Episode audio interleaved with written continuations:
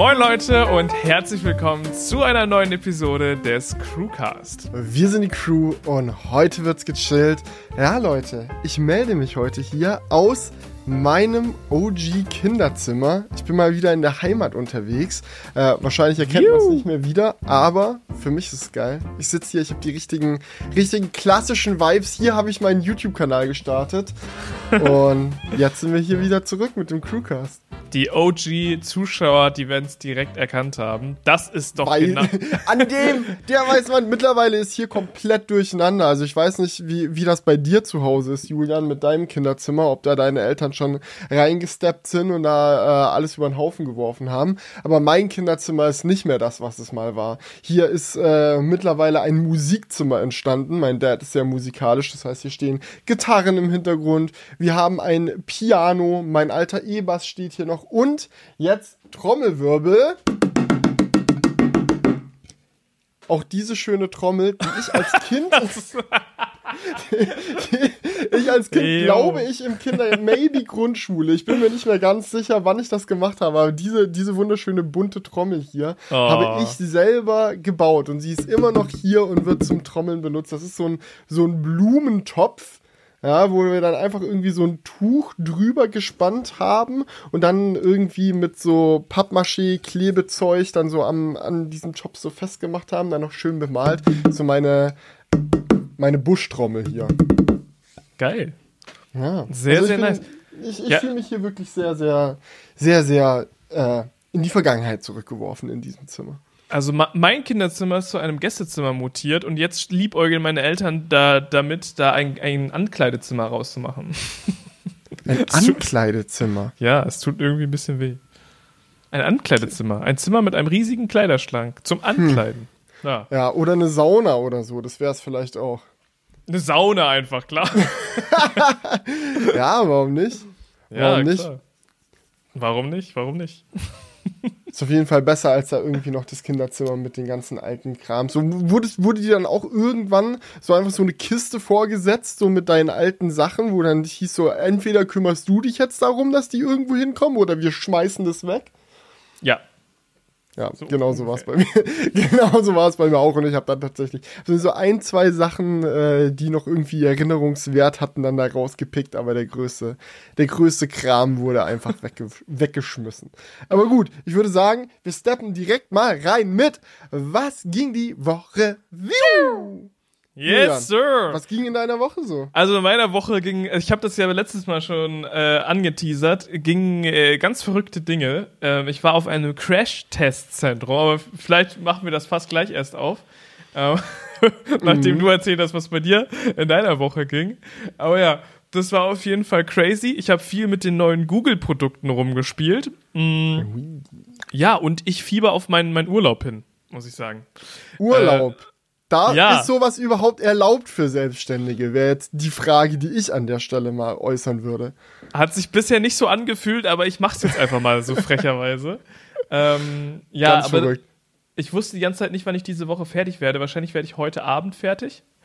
Und dann müssen wir mal gucken. Wir wissen nämlich noch nicht, was wir machen wollen. Aber Urlaub ist schon mal, ist schon mal geplant. Ja, Ja. einfach die Family in Tesla packen, irgendwo hindüsen.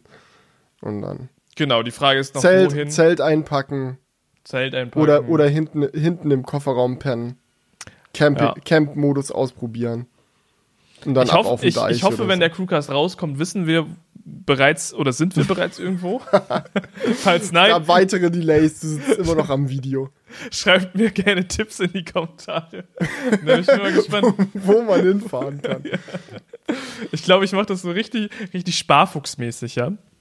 Ich habe ich hab mir schon überlegt, das ist jetzt für heute Abend, wenn ich dann mit meiner Arbeit fertig bin, der, der Workflow. Ich gehe irgendwie so auf booking.com, gebe irgendwie so ent, entweder geiles Haus komplett in der Nature ein oder irgendwie so Wellness-Hotel. Und dann gucke ich einfach mal, was gerade am günstigsten ist. Und dann Jalla. Weil eigentlich Genau, ist mir nee, finde ich, find ich gut. Oder bei Airbnb einfach so spontan, gibt es auch, glaube ich, auch so eine spontan Angebote-Kategorie oder so und dann Ja. einfach mal gucken, wo es einen hin, hin vertreibt. Dieses äh, typische, ich gehe einfach mal zum Flughafen und guck, was für ein Flug gerade geht, nur halt ohne Nur Flug. ohne Fliegen. Ja, der Genau. nur auf umweltbewusste Art und Weise. Ja, genau. Ja, ich bin Ja. mal gespannt. Weil mein, meine Freundin hat schon gesagt, lass doch einfach mal zu Hause Urlaub machen. Ich weiß nicht, ich weiß nicht, ob das so eine gute Idee ist. So, Doch einfach Serienurlaub. Gönnt euch irgendwie ein geiles Videospiel und dann versinkt ihr eine Woche in der virtuellen Welt. Aber ist das nicht nach zwei, drei Tagen dann auch langweilig? Kommt auf das Videospiel an. Ja, vielleicht, vielleicht machen wir auch das. Das wäre natürlich die, also wenn, wenn ich da heute Abend bei meiner Suche nicht zufrieden werde, machen wir vielleicht das.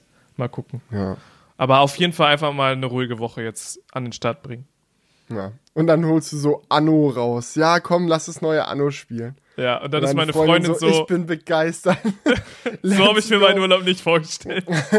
Nee, das müssen dann irgendwelche sehr story-driven Open-World-Spiele sein oder so. Dann, dann geht das.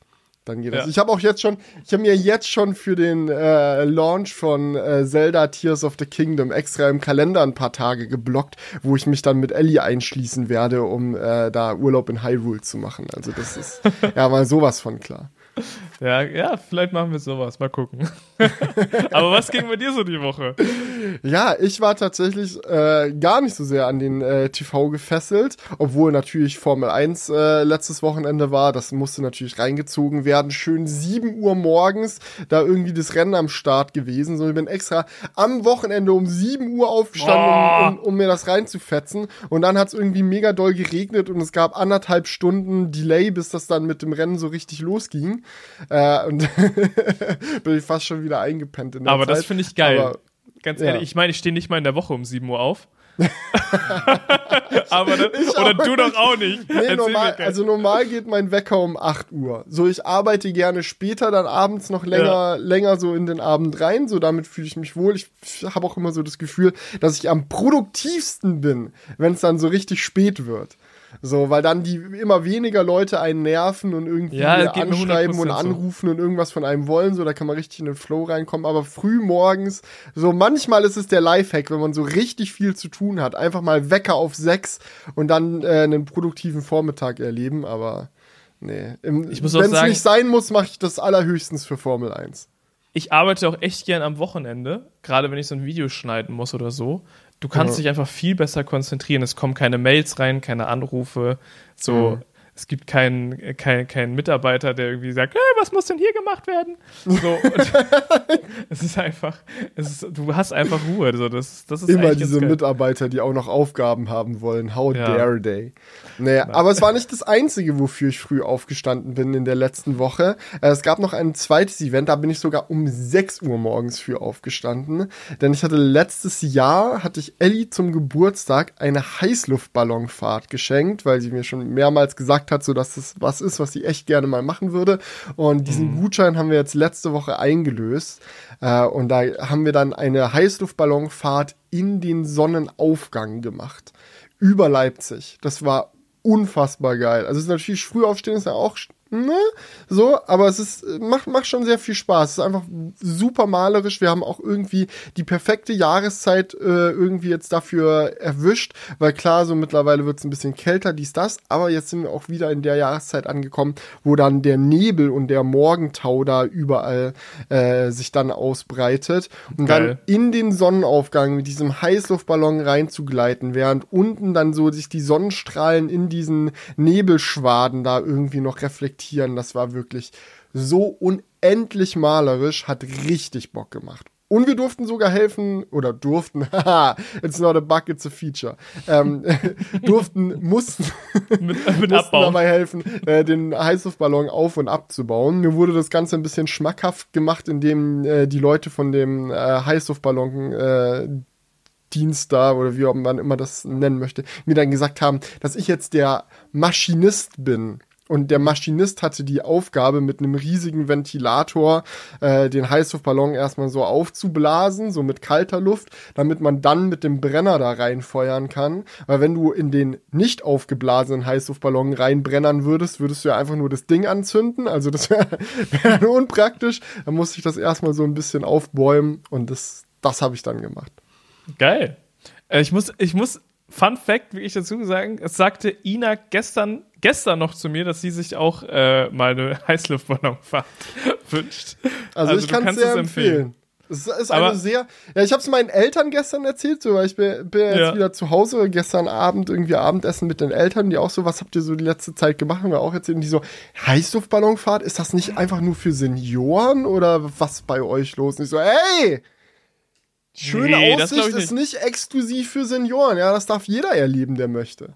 Ich, ich stelle mir, ich stell mir das so teilweise so ein bisschen strange vor, äh, weil das ja häufig auch etwas Romantisches sein soll. Ja. Mhm. Und ähm, also ich stelle mir das auch so für Leute, die solche Fahrten machen. Also ich weiß nicht, vielleicht gibt es ja Leute hier in den Kommentaren, schreibt das gerne mal rein, was ihr da vielleicht für Stories kennt. Aber ich stell's mir teilweise so bei so Heißluftballonführern strange vor.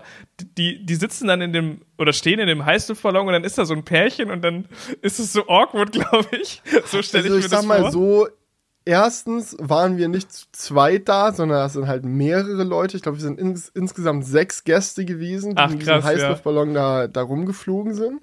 Äh, plus halt ein Heißluftballonfahrer, so der da äh, weiß, was zu tun ist, der Profi. Natürlich kannst du nicht einfach nur irgendwelche Idioten, so die sich so eine Fahrt gebucht haben, so ein Heißluftballon sagen, ihr macht das schon. Du bist nicht ja, nur der Maschinist. Um ja, drücken ja beim Brenner, wenn ihr höher wollt, ansonsten einfach absinken lassen, wenn ihr keinen Bock mehr habt. Genau, du bist heute so. nicht nur Maschinist, sondern du bist auch Pilot. Jetzt geht's los. Nee, Pilot ist, glaube ich, das falsche Wort. Ich glaube, man sagt, das hat er auch gesagt, so Heißluftballon, so man spricht vom Luftmeer und sind ja auch die Heißluftballonfahrer. Ich glaube, da ist man eher Kapitän als Pilot. Ah.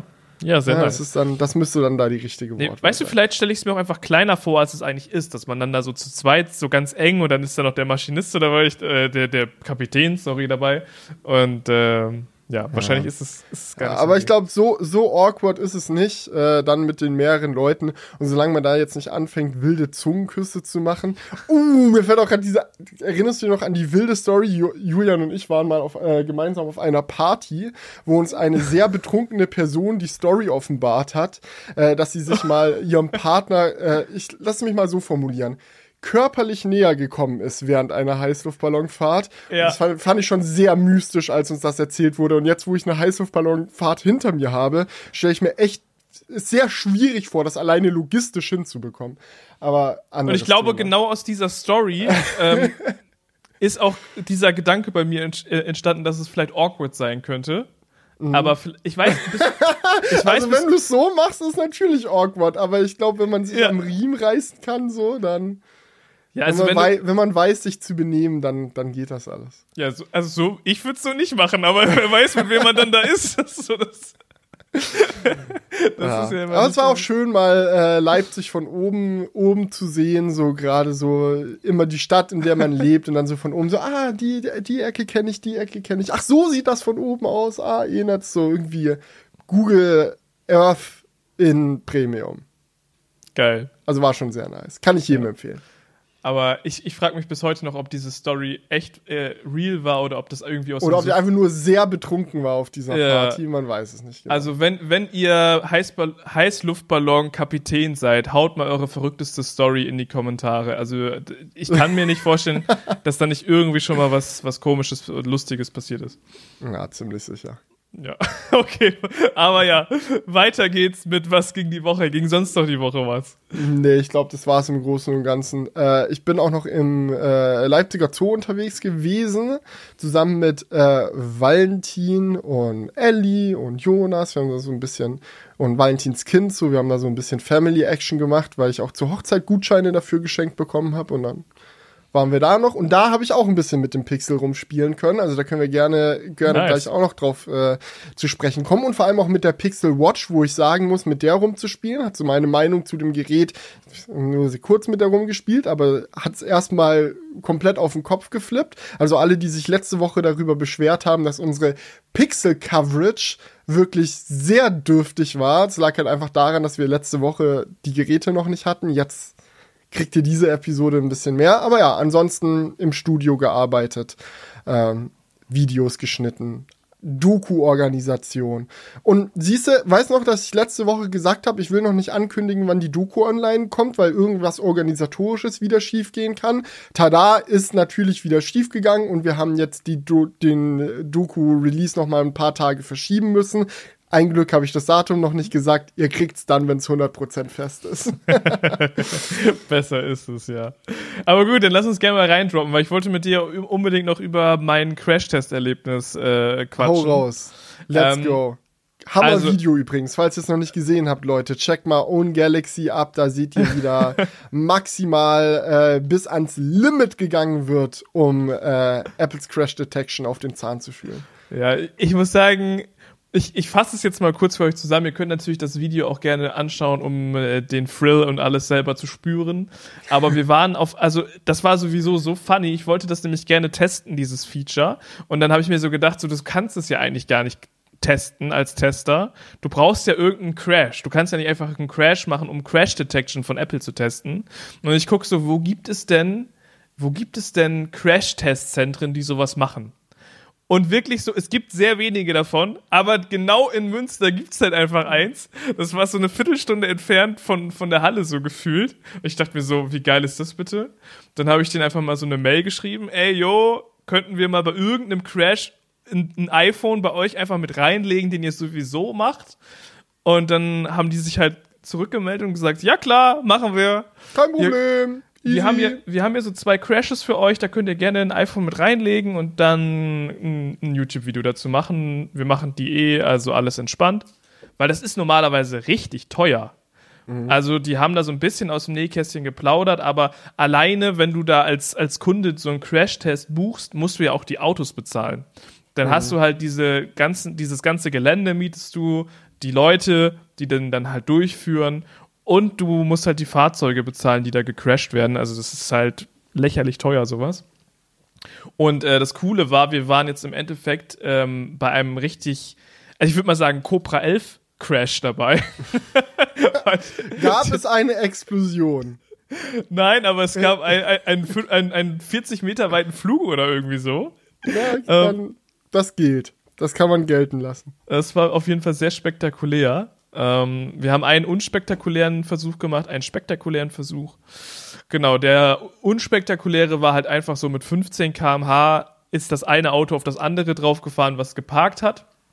Ähm, das war so der Einstiegsversuch. Und dann haben wir halt den großen Versuch gemacht, da ist das Auto halt mit 130 km/h auf so einen Wall gefahren und der Wall hatte natürlich so eine leichte Schräge. Das heißt, so das Auto. Ein Haufen, Haufen Kies, Kies im Endeffekt. Genau. So große Steine aufgehäuft, so aber so steil, dass das Auto dann quasi einmal perfekt in die. Ja, so ein bisschen so. Ist. Wie, wie so ein. Man kann es sich so ein bisschen vorstellen wie so eine Lärmschutzwand an einer Autobahn oder irgendwie sowas. Also so. Genau, mhm. so zwei, zweieinhalb Meter oder so, zwei Meter, zweieinhalb Meter hoch. Und da ist das Auto halt mit 130 km reingeballert und da das halt keine Wand ist, ist es halt nach oben dann halt abgedriftet und ist richtig spektakulär durch die Luft geflogen, dann auf den Boden gecrashed. Und das war natürlich der komplette Totalschaden. Die haben auch einen Dummy reingesetzt und in die Hosentasche von dem Dummy konnten wir dann das iPhone reinplacen. Und ja, was soll ich sagen? es was? hat nicht funktioniert. Es hat nicht funktioniert, ja. Bei, ja. bei, bei allen Crashes, die wir da gemacht haben, hat es nicht funktioniert. Es hat, also Crash Detection hat bei mir nur dann funktioniert, wenn ich es halt provoziert habe in, im Auto mit einer Bremsung und Gekreische. So, dann hat es halt funktioniert, aber. Ich muss ganz ehrlich sagen, so, das war dann auch der Punkt bei dem Video, der mich komplett gekillt hat. So, als ja. ich, also ich, du hast mir auch vorher schon ein bisschen erzählt und so. Ja. Als du dann meinst du, ja, wir sind da gegen diesen Wall gefahren und so und das Auto ist in die Luft und die Airbags sind auch losgegangen, aber die Crash Detection hat es nicht erkannt, haben wir schon gedacht, so, das kann's ja nicht sein. So, weil allerspätestens in dem Moment, wo das Auto durch die Luft fliegt, und die Airbags losgehen. Ist ja sowohl irgendwie so G-Kräftemessung im iPhone muss ja eigentlich gegeben sein. Also der Punkt, so müsste es eigentlich schon reagieren. Und dann zusätzlich noch der Knall von den Airbags. So, das muss jetzt eigentlich echt der Moment sein, so wo die, wo die Detection dann angeht. Aber geht nicht. Okay, was ist da los? Und dann siehst du in dem Video, wie du wirklich in deinem Auto fährst, so auf die Bremse gehst, so ein bisschen rum, rumkreisch, also super lustig. Fand, Das müsst, alleine da für diese Szene alleine müsst ihr euch das Video geben, Leute. Aber es ist so funny, Julian so, ah!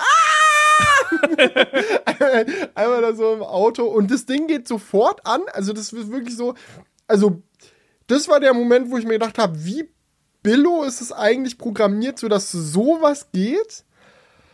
Ah, schwierig. Und dann stelle ich mir jetzt so die Frage, wäre die Crash Detection losgegangen, so bei eurem richtigen Crash-Test, wenn ihr noch irgendwie einen Bluetooth-Lautsprecher oder so in dem Auto platziert hättet, worüber ihr dann im richtigen Moment noch rumgekreischt hätte. Also war es wirklich das Kreischen, an dem es gescheitert ist?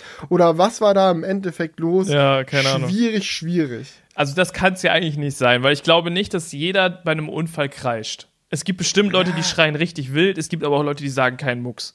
Also ich, ich hatte ja auch schon mal einen Autounfall und ich habe da, soweit ich mich dran erinnern kann, nicht ein Wort gesagt. Das war einfach so, ja, bang, so, keine Ahnung. Ich weiß nicht, du hattest ja auch schon mal einen Autounfall, hast du da rumgekreischt? Nee, aber das liegt daran, dass ich in dem Moment nicht wach war. Ach so. Ganz miese Geschichte. Äh, also Sekundenschlaf ist no joke, Leute. Wenn ihr müde seid beim Autofahren, macht Pause, geht raus, bewegt euch einen Moment, holt euch einen Energy Drink oder hört im schlimmsten Fall auf zu fahren. Aber wenn ihr richtig müde seid, einfach weiterfahren. Ist es nicht. Ich hab's für euch ausprobiert und ich muss sagen, ähm, Not 0 approved. von 10 Sternen Ja. ist mein Review. Nee, aber ich habe auch schon überlegt, woran es liegen könnte. So, wir haben dann sogar, bei, wir haben, wir haben da an zwei Tagen gefilmt und an dem zweiten Tag, da hatten wir auch schon drüber gesprochen und du meintest so, yo, vielleicht liegt es auch einfach daran, dass es nicht auf einer öffentlichen Straße war und das Auto irgendwie erkennt, yo, ist keine Straße.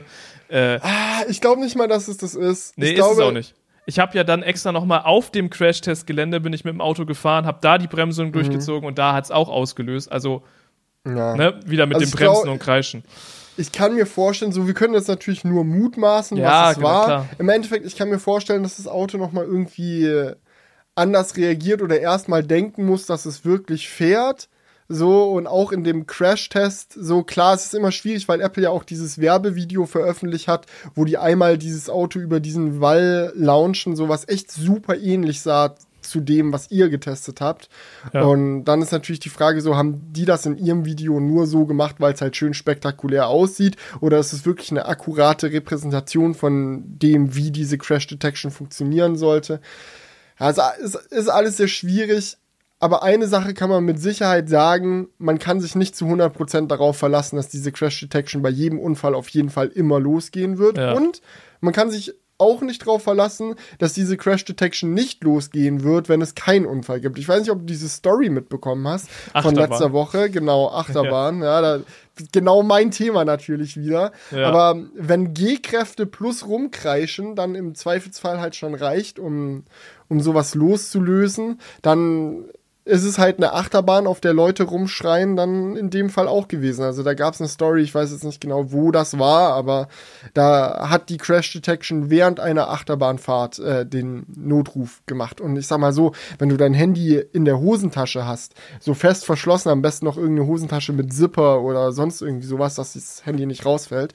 Und so als ob du während einer Achterbahnfahrt mit dem Gekreische der anderen Leuten, mit den Geräuschen der Achterbahn, mit den Windgeräuschen so, ob du da wirklich dann mitbekommst, dass da jetzt dieser 10, 10 Sekunden Countdown irgendwie losgeht, um da den äh, Notruf zu wählen. So, und dass du dann noch irgendwie ans Handy rankommst, um den abzubrechen, weiß ich halt nicht. Du bist ja eingeschnallt in dieser Achterbahn so und dann steht da halt im Zweifelsfall, nachdem du dann da aussteigst aus dem Ding, da unten schon der Krankenwagen und fragt, was jetzt hier los ist. Und, Ja, ja. Also ja, das war auch schwierig. Das war halt auch bei unserem Test. Ich, ich war halt wirklich vorher safe davon ausgegangen, dass es auslöst. Und ich habe dann halt mit den Leuten da beim Crash-Test-Zentrum drüber gesprochen, wie, wie, wie schnell man dann zum Auto kommt. Und der meinte so, ja, das wirst du niemals selber abbrechen können. Ähm, und deswegen hatte ich halt extra so bei der äh, Leitstelle in, in Münster, hatte ich halt vorher angerufen und gesagt, wir machen hier einen Versuch, dies, das, könnte gleich ein Anruf ankommen. Und die waren auch schon so ganz gespannt, so, ach krass, das wollen wir, wollen wir auch gerne mal hören, wie das dann so klingt. So, ich hätte es auch cool fürs Video gefunden. Ich habe schon gefragt, ob die es dann aufzeichnen können und so. Ähm, hab dann sogar noch bei einer anderen Leitstelle angerufen, falls der sich im in einem anderen äh, Mobilfunkmast einwählt, weil das funktioniert, glaube ich, so, je nachdem, in welchem Mobilfunkmast das Handy eingewählt ist, geht dann der Notruf an eine andere Leitstelle mhm. und das war so an der Grenze von Münster. Das heißt, es hätte auch in Warndorf durchgehen können, habe ich da auch nochmal angerufen so und alles so wild gemacht und dann ist halt im Endeffekt äh, nirgendwo was angekommen. Ich habe dann danach wieder äh, Entwarnung gegeben, so hat nicht geklappt. Die haben dann auch nochmal bestätigt, dass da wirklich nichts angekommen ist. Ähm, und keine Ahnung, das hätte ich auch mega spannend gefunden, mal so einen Notruf zu hören. Ich habe das, ähm, ich habe was gefunden in Amerika, wo das jemand aufgezeichnet hat. Ähm, das ist ganz interessant. Da ist dann nämlich die Stimme von Siri, die mhm. gibt dann so die wichtigsten Infos durch. Ähm, wo genau das passiert ist, um wie viel Uhr und so weiter. Und währenddessen hörst du aber auch das Mikrofon vom iPhone. Also das ist so übereinander. Das heißt, mhm. der Typ in der Leitstelle kann einmal hören, okay, was sagt Siri? Was sind genau die Fakten? Was war das für ein, wie stark war der Crash? Wo ist das passiert? Und gleichzeitig hört man aber dann auch im Hintergrund das Mikrofon, ob da jemand schreit oder ob man noch irgendwas ah, hören kann. Ich verblute, Hilfe! Genau, oder ob, ob man noch irgendwie mit denen versucht zu reden. Also es ist dann so ein doppelter Call quasi.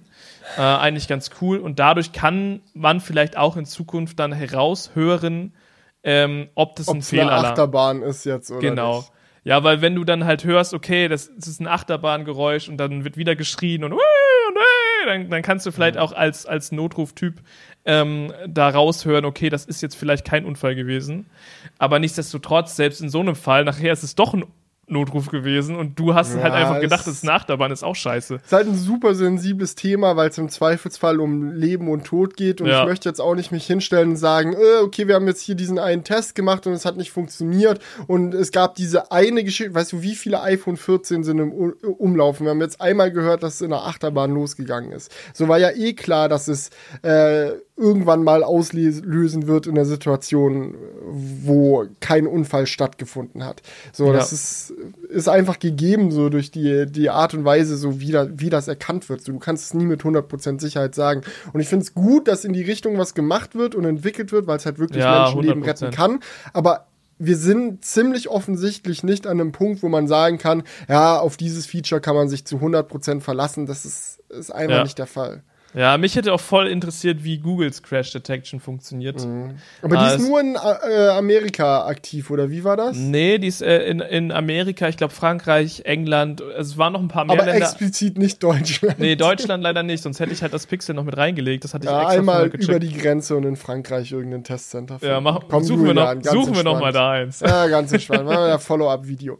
Ja. Ein genau. Fun Fact, den ich an der Stelle auch nochmal teilen wollte, weil ich das so geil fand, als wir das auf dem Event dann noch äh, mir jemand von Apple erzählt hat, dieser, dieser Siri-Anruf, der dann kommt, also wo Siri dann die, die ganzen Daten von dem Crash durchgeht, ist auch immer lokalisiert. Also wenn du jetzt auch mit deinem deutschen iPhone irgendwie in äh, Frankreich oder so einen Unfall baust, ruft Siri dann auf Französisch die Leitstelle an. So, das finde ich, finde ich ein ganz nettes Detail auch. Das ist echt geil, ja. Nee, also ich möchte es auch noch mal dazu sagen, ich will das jetzt gar nicht so hart bashen, ne? Also so, das war mir auch wichtig, nochmal im Video dazu zu sagen, weil ich meine, im Endeffekt haben wir zwei Tests gemacht. Das kann auch einfach ein dummer Zufall gewesen sein, dass es nicht auslöst. Na, ich will es jetzt auch gar nicht ver verharmlosen, weil es war schon kacke, dass es nicht ausgelöst hat. Aber es kann natürlich auch sein, ja. dass es irgendwie äh, einfach dumm gelaufen ist, ne? Und deswegen ja, und ist es ist besser, so ein Feature zu haben, als es nicht zu haben. Ja, ist auch immer eine Frage der Perspektive. So, wenn du jetzt zehn Autounfälle hast und sagen wir mal, sieben werden erkannt und drei nicht, dann kannst du entweder dich hinstellen und sagen, ja, oh mein Gott, drei Leben, die eventuell nicht gerettet wurden, richtig, richtig schlimm. Und da würde ich auch sagen, ja klar, so ist mies gelaufen oder du ziehst dann halt den Fokus auf die Situation, wo es funktioniert hat. Und du kannst dir zumindest sicher sein, dass Apple den Fokus auf die Situation ziehen wird, wo es funktioniert hat. Also ich sehe sie da schon in der nächsten Keynote dann da irgendwie ja, ähm, dann so, ja, ich bin John, ich war in einem Autounfall, aber Apple hat mein Leben gerettet. Also da sehe ich die auf jeden Fall schon mit so einem Clip antanzen. Und ja. das ist dann natürlich super dolles Marketing für die, so und hat auf jeden Fall ein Geschmäckle, aber man kann das wissen die ja natürlich auch so, du kannst nichts dagegen sagen, so, weil im Endeffekt, selbst mhm. wenn es nur ein einziges Leben rettet, war es das schon wert. Und es gibt ja auch die Fall, Detection oder Fall Detection schon auf, mhm. dem, auf der Apple Watch seit längerer Zeit. Und da war auch tatsächlich bei dem Crash, da waren so ein paar Zuschauer dabei und da kam dann auch einer auf uns zu und meinte so, yo, ich hatte äh, vor drei Monaten einen äh, Motorradunfall und die Apple Watch hat den erkannt und direkt Notruf gerufen und so. Ist solche Stories gibt es auf jeden Fall. Ne? Also deswegen, die Fall Detection scheint vielleicht auch noch ein bisschen ausgereifter zu sein. Ähm, aber es gibt auf jeden Fall solche Fälle und dafür ist es dann natürlich geil. das, ja. ist dann, dass es dann aber, funktioniert. Aber ja. apropos natürlich geil, was zu den Pixelgeräten kommt. Oder? Ja. Also Pixelgeräte an sich finde ich auch geil. Also ich nutze jetzt das Pixel 7 Pro seit ja, einer Woche. Mhm. Und ähm, ist jetzt dein neuer Daily, oder? Ist jetzt mein neuer Daily, ja. Pixel Watch ist auch am Start. So. Ui. Äh, aber ich muss sagen, Pixel Watch fühle fühl ich nicht 100 Prozent. Ich okay. muss sagen, ich habe mich sehr drauf gefreut, aber ich finde, also mir, find, also ich finde es zu unausgereift, das Gerät.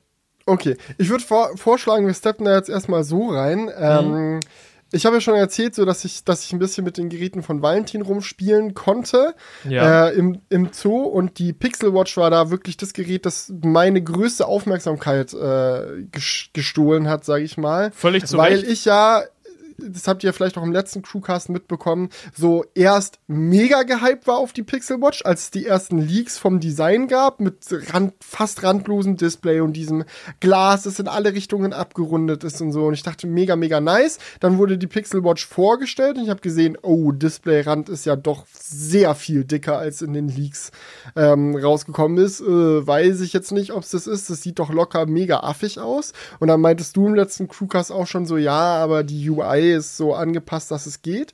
Und ich habe jetzt wirklich vielleicht eine Viertelstunde oder so mit dem Ding rumgespielt, also definitiv kein detaillierter Erfahrungsbericht.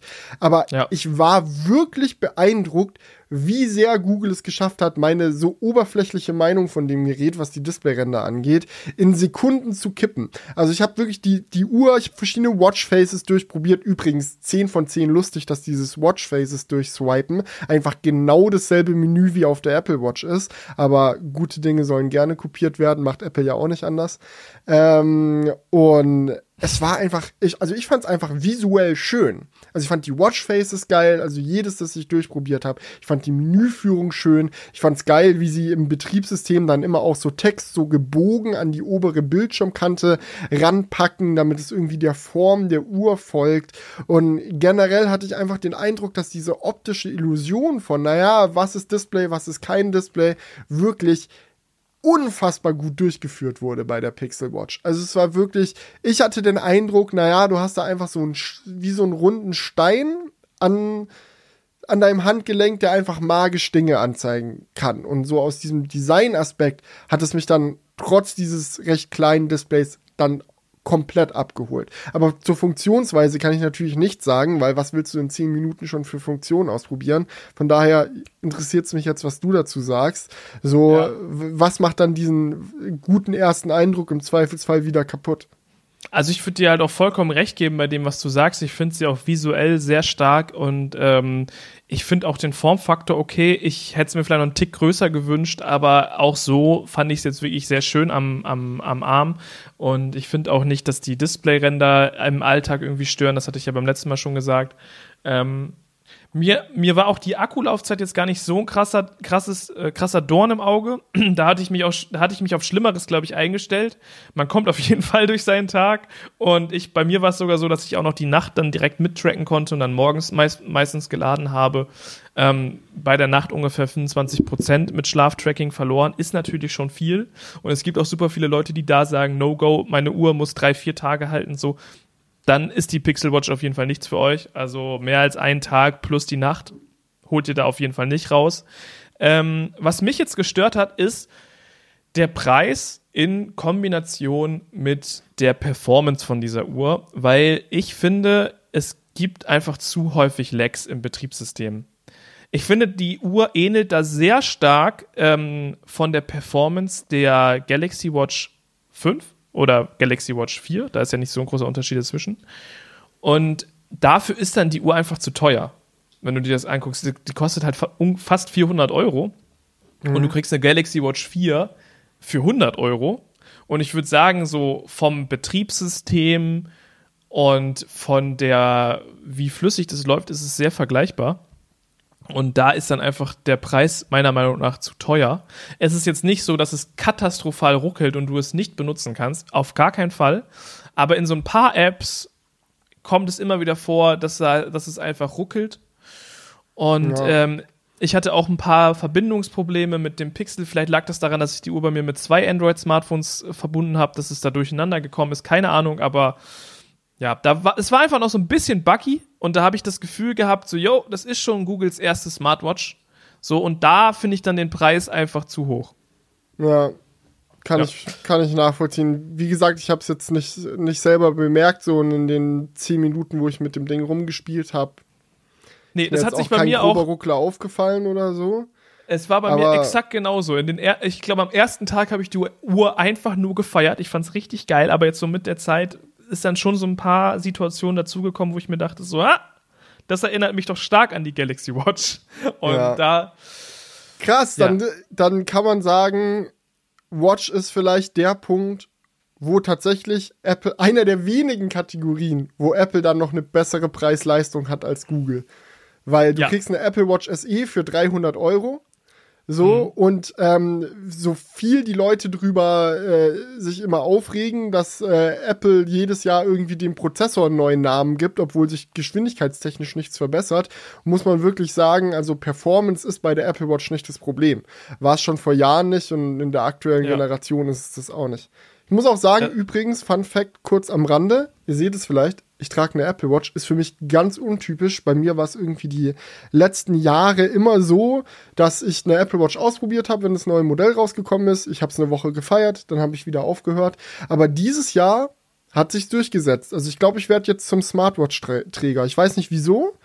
Es hat irgendwie vielleicht viel damit zu tun, dass das Studio bei uns jetzt größer ist und ich laufe halt immer durchs Studio und habe nicht immer mein Handy dabei und dann ist es halt geil, trotzdem Anrufe, Notifications und sowas alles durchzubekommen. Vielleicht hat es auch damit was zu tun, dass ich jetzt meinen Ehering trage und dieses Gefühl von, ich habe nichts am Arm sowieso durch ist und es mir dann jetzt nicht mehr so viel ausmacht. Who knows, viele Faktoren, aber ich muss sagen, Smartwatch, ich bin jetzt langsam drin.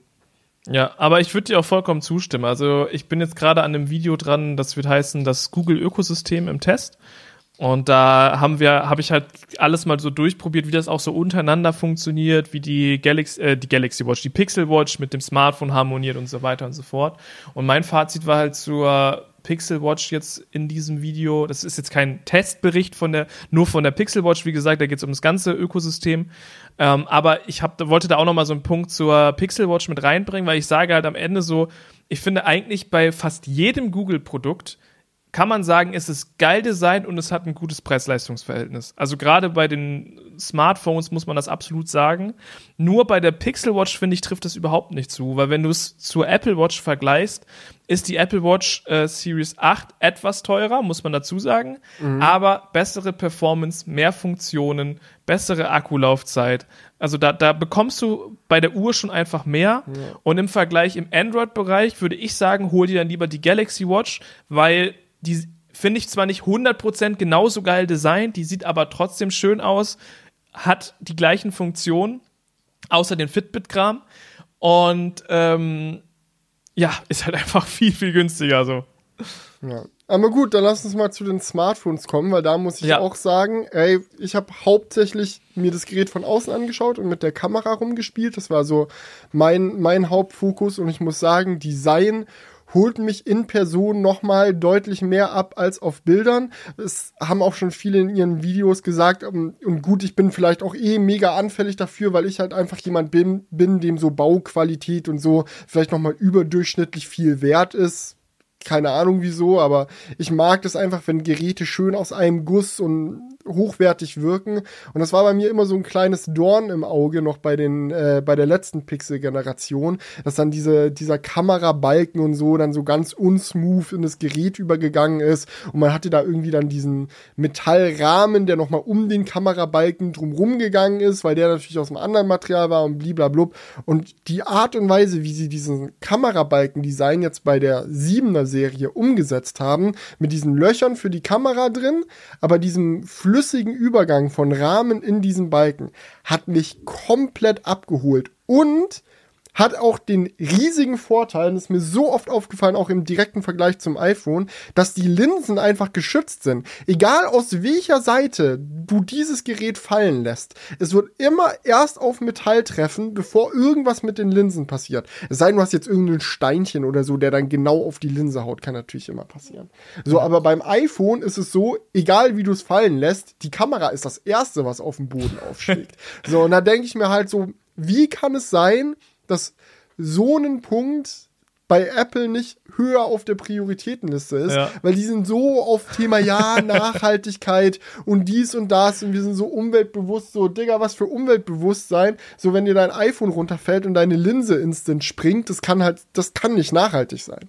Ja, ich musste da schmunzeln, den Kollege von mir, der Jan, ähm, der hat sich ein iPhone 14 Pro gekauft und er hat mir die Tage so erzählt, jo, ich habe mir jetzt übrigens äh, bei Rhino Shield was bestellt für das iPhone 14. Ich so, ja, ein Case. Er so, ich weiß gar nicht, ich, ich habe das gar nicht, noch gar nicht gesehen, aber muss es anscheinend geben. Nee, für die Kamera, für die Kamera hat er sich irgendwie so ein, so ein Schutzding geholt. Mhm. Das ist naja, es gibt so, es gibt so Kunststoffteile, die sich dann um die Kameras drumherum schmiegen, um quasi nochmal so einen zusätzlichen Sturzrand zu bieten. Genau. Dass du kein Case brauchst, aber trotzdem deine Kameras besser geschützt sind. Und, das und da halt musste ich halt schmunzeln, dass sowas halt heutzutage schon, schon notwendig ist. Ne, dass du halt, also du, du holst dir keinen Case an sich, weil du sagst so, yo, ich feiere das Design so sehr, aber du, du, musst dir dann halt für deine Kamera so ein Schutzding holen, damit die Linsen nicht kaputt gehen. Ja, aber da ist echt.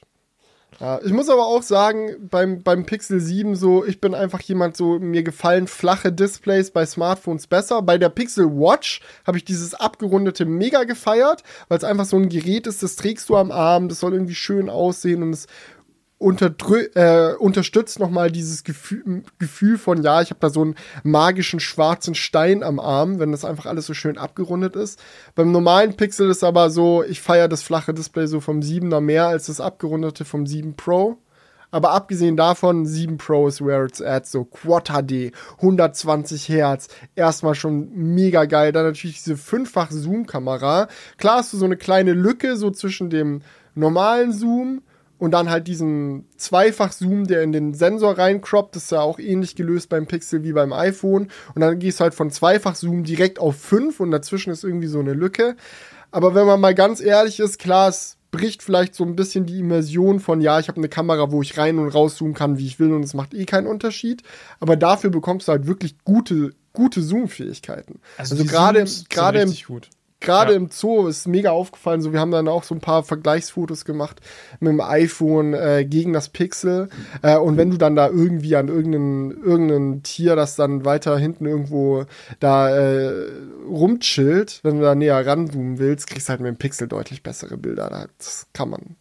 Kann man nicht ja. anders sagen. Also das äh, haben die, also das muss ich auch sagen, das habe ich ja am letzten Crewcast, glaube ich, auch schon kurz gesagt, die, die Zoom-Linse ist richtig geil. Ähm, und was mir jetzt persönlich, aber das kann auch noch rein subjektiv sein, aufgefallen ist, ist, dass das Gerät nicht so heiß wird. Ich fand beim Pixel 6 Pro war das echt so ein Ding, wo ich häufig das Gefühl hatte, boah, das ist jetzt so heiß, das Gerät, ich mag es gar nicht mehr anfassen. Mm, also ich, vielleicht haben die da beim ähm, Thermal Management auf jeden Fall äh, ein bisschen Gas gegeben. Äh, das fühlt sich auf jeden Fall besser an. Und vielleicht ist es auch eine Sache vom neuen Prozessor. Ich weiß es nicht genau. Aber das ist jetzt so eine rein subjektive Geschichte. Und bei meinem Pixel 6 Pro, also so nochmal so zur Verarbeitung, hatte ich immer so ein bisschen was Klackerndes da drin. Wenn man das so geschüttelt hat, es hat immer so ganz leicht geklackert und du dachtest so, hä, was geht da ab? Aber das ist jetzt auch nicht mehr da am Start. Also man kann einfach zum Pixel 7 Pro sagen, Refinement, Kamera-Update und das ist es halt im Endeffekt. Und das ist auch in Ordnung gerade weil der Preis halt gleich geblieben ist. Also du bekommst halt schon ein besseres Pixel, der Preis ist gleich geblieben, aber es ist jetzt nicht so, dass sie das Pixel neu erfunden haben. So, das ist halt einfach ja. eine leichte Verbesserung. Ja, und ich muss auch sagen, eine Sache, die wir zum Beispiel auch ausprobiert haben, es gibt ja jetzt auch diesen Kinomodus beim Pixel, dass so der Hintergrund dann in Videomodus verschwommen gerechnet wird. Und mhm. da haben wir mal einen äh, Vergleich gemacht, weil das iPhone das ja jetzt seit dem iPhone 14 auch in 4K kann ähm, und haben da einfach mal Side by Side ein paar Aufnahmen gemacht und da da war es wirklich, also es sah dann so billow aus beim Pixel im Vergleich, so als würde da, also die Kantenerkennung ist nicht so gut, so wie der Hintergrund weich gezeichnet wird, ist matschig und irgendwie so, als würdest du einfach einen Gauscher Weichzeichner draufpacken, während das iPhone richtig schönes Bouquet errechnet. So klar, iPhone Kinomodus ist auch nicht perfekt, aber das war dann wieder so, so der Punkt, wo man, ne, das ist das klassische Argument, das ist eigentlich seit zehn Jahren gefühlt, so, ja, Videomodus ist beim iPhone besser. Ja, der Kinomodus, der ist ja auch nur in Full HD verfügbar bisher. Und da, also man hat das Gefühl, die sind, vielleicht in, in zwei Jahren ist der vielleicht so wie bei Apple. Das könnte, könnte ich mir halt vorstellen. Aber ja. ich bin sowieso nicht so, ich fand auch den Kinomodus beim iPhone nicht so knaller. Also haben wir ja auch getestet jetzt in unserem iPhone 14 Pro Video und ich fand's auch, man hat's voll gesehen irgendwie, keine Ahnung. Vielleicht bin ich da auch einfach ein bisschen. Ja, ich meine, du machst hauptberuflich Video. Ja, ja, genau. Also, so, da hast du noch mal ein anderes Auge für und bist da bestimmt, noch mal anders ja. von, von mitgenommen. Und es ist ja auch jetzt nicht gegeben, so dass du diesen Kinomodus dann unbedingt nur nutzt, um tatsächlich auch Kinofilme damit zu produzieren, sondern Leute nutzen das für Social Media, für dieses und jenes so. Und da ist es einfach geil, wenn du das wenn du das Klar. mit an Bord hast. Und ich bin auch immer großer Fan davon, solche Funktionen dann äh, erstmal, sobald sie so ein gewisses Qualitätslevel erreicht haben, mal rauszuhauen, äh, Leute benutzen zu lassen, dann auch mit dem Feedback zu arbeiten, um es besser zu machen. Also das haben wir ja beim Porträtmodus bei Apple auch gemerkt. Es kam, glaube ich, mit dem iPhone 7 dazu. Und wenn damals waren die Leute schon so, ja, geht in die richtige Richtung. Aber wenn du dir dann so anguckst, wie sich so der Porträtmodus über die Jahre entwickelt hat, ist schon auch also wenn der Kinomodus da dieselbe Entwicklung durchmacht, bin ich sehr hyped, wie Kinomodus in zehn Jahren aussieht. Ja, 100 Prozent. Ähm, eine Sache, die mich, äh, das, die mich richtig begeistert hat, ähm, ich habe jetzt ja wirklich alles von Google durchgetestet, ne? so vom Chromebook, Smart Home Produkte, Pixel Buds, Pixel Watch, äh, Pixel Smartphones. Und bei den Pixel Buds, muss ich sagen, gab es ein Feature, wo ich, weil ich habe ja diesen, diesen, dieses Abfuck-Szenario, oder was heißt Abfuck-Szenario, Luxusproblem an der Stelle, aber ich habe ja, ich nutze Android-Smartphones und ein MacBook. So. Und es gibt irgendwie keine geilen Kopfhörer, oder ich habe sie zumindest bisher noch nicht gefunden, vielleicht gab es das auch schon, I don't know, ähm, die dort gut integriert sind, die mit beiden Geräten gut funktionieren. So, man kennt das ja bei AirPods, wenn du komplett mhm. im Ökosystem drin bist, wechseln die immer genau das Audio darauf, wo du gerade auf Play drückst oder wenn ein Anruf reinkommt. Ähm, und das hat bei den Pixel Buds tatsächlich plattformübergreifend funktioniert. Also ich hatte die an meinem MacBook ähm, verbunden und an meinem Android-Smartphone. Und wenn ich bei dem MacBook auf Pause drücke und auf meinem Android-Smartphone auf Play, hat es automatisch geswitcht oder wenn ich einen Anruf bekommen habe, automatisch aufs Audio vom Android-Gerät gegangen. Das fand ich richtig stark. Also da war ich richtig positiv überrascht. Überleg dir ein Google-Produkt, das sowohl mit dem MacBook gut funktioniert oder mit iOS wird es genauso mhm. funktionieren und mit dem Android-Smartphone und die Brücke da einfach baut. Das fand ich nice. Klingt gut. Also ich vielleicht, vielleicht gibt es das auch schon bei anderen Kopf Kopfhörern. Ich habe es einfach noch nicht gecheckt. Das heißt Multipoint. Ich glaube, dafür, dafür teste ich zu wenig Android-Geräte, um das sagen zu können. Also ja, bei mir könnt, ist immer also nur so Wechsel zwischen iPhone und Mac. so, und dann ja. da sind AirPods natürlich Killer, also ja. Ja, nutze ich einfach AirPods. Ich glaube, das ist eher so ein Bluetooth-Feature. Äh, Multipoint Connection, dass du halt mhm. mit zwei Bluetooth-Geräten gekoppelt bist und der dann dazwischen wechselt und er merkt, okay, da kommt jetzt Audio, da kommt kein Audio mehr und dann switcht der. Aber das, sowas finde ich halt echt geil, wenn es zwischen den Betriebssystemen so funktioniert. Aber was ist dann jetzt das Fazit so zu den Pixel-Geräten? So vorläufiges Fazit? Die sind's. Die sind's, ja. Also ich finde, wer, wer sich bisher mit Pixel-Geräten anfreunden konnte, der wird sich auch mit dem neuen Pixel-Gerät sehr gut anfreunden, weil halt einfach ähm, die, das Ganze sich einfach ausgereifter anfühlt. Die Verarbeitung, die Hitzeentwicklung, die Kamera, es ist alles so leicht besser geworden. Wenn du aber ein Pixel 6 Pro hast, ist es natürlich da muss ich glaube ich nichts sagen, macht es keinen naja, Sinn zu upgraden. Aber das ist ja eh, also die, die ja, Zeiten, ja. wo man sagt so, ja, du hast das Gerät vom letzten Jahr, musst du upgraden, bitte. So ist eigentlich eh vorbei, ja, egal Quatsch. über welches Gerät man spricht. Ähm, ist wahrscheinlich zum, ist, auch, auch den Vorvorgänger Ja. brauchst du noch nicht. Ich muss upgraden. auch sagen, so Pixel, also Pixel 7 und 7 Pro meinte Valentin auch zu mir so, das Einzige, was er komisch findet, ist der Preisunterschied zwischen beiden Geräten. Ich glaube, wir haben irgendwie 200 Euro oder so zwischen beiden und du kriegst im Endeffekt ein etwas größeres Display, äh, mehr Displayauflösung, höhere Bildwiederholrate, die fünffach Zoom-Kamera. Aber wenn ich jetzt schon so aufzähle, es ist schon einiges. So, wenn du, wenn du ein ein Smartphone einfach nur als Smartphone nutzen willst, ist das wahrscheinlich Pixel 7 wirklich mehr als ausreichend. Aber den Leuten, denen halt höhere Auflösungen, solch, solcher Kram wichtig ist, die sind dann locker auch bereit, da die, die 200 Euro extra rauszulachsen. Zumal das ja immer noch wirklich jetzt, was der Punkt ist, worauf ich dann eigentlich hinaus wollte, ähm, so unendlich viel günstiger ist als das, was Apple gerade macht. So, also ich habe das Gefühl, so, wir hatten so ganz kurz den Moment, als der M1 rauskam, so M1 MacBook Air, wo man das Gefühl hatte, Apple ist wieder an dem Punkt, wo sie auf einmal preislich mit allen mitkämpfen und alles andere irgendwie auseinandernehmen. Und jetzt ist äh, zwei, drei Jahre später ist es wieder komplett vorbei. Und du musst ja halt echt überlegen, so, ja, ah, 1500 Euro für einen iPhone 14 Pro oder halt die Hälfte für einen Pixel 7 Pro, das in einigen Punkten sogar noch besser ist. Ja, das ist also rein objektiv betrachtet, so solange einem iOS nicht mega, mega wichtig ist, weiß ich nicht, wem ich dann da das iPhone empfehlen soll. Obwohl mir natürlich trotzdem, also das ist ja immer der Punkt so, ne? Obwohl ich würde es dann doch gerne. Nein, nein, es ist natürlich immer die Frage, wie wichtig ist dann einem wirklich iOS und so, aber das kann man äh, pauschal nicht beantworten. Das ist dann Ja. eine individuelle Frage so. Ich bin mit dem iPhone 14 Pro mega zufrieden so. Ähm, gut, fairerweise muss man auch sagen, ich habe hier ein Testgerät, das ich nicht selber bezahlen musste. Vielleicht wäre ich weniger zufrieden, wenn mein Bank, wenn mein äh, Bankkonto da geblutet hätte. So, aber so isoliert betrachtet ist es ein geiles Handy, aber wenn man jetzt gerade sieht, was für Konkurrenzgeräte eine nach dem nächsten da irgendwie vorgestellt werden und auf was für einem Preisniveau die sich befinden und was die da halten können, ist es halt echt dieses Jahr schwieriger denn je, das High-End-iPhone zu empfehlen. Ja, also ich glaube, auch das Pixel 7 finde ich halt optisch geiler, weil es dieses matte, matte Finish hat. Und das äh, Pixel 7 Pro ist ja alles so ein bisschen glänzender. Das finde ich immer sehr geil.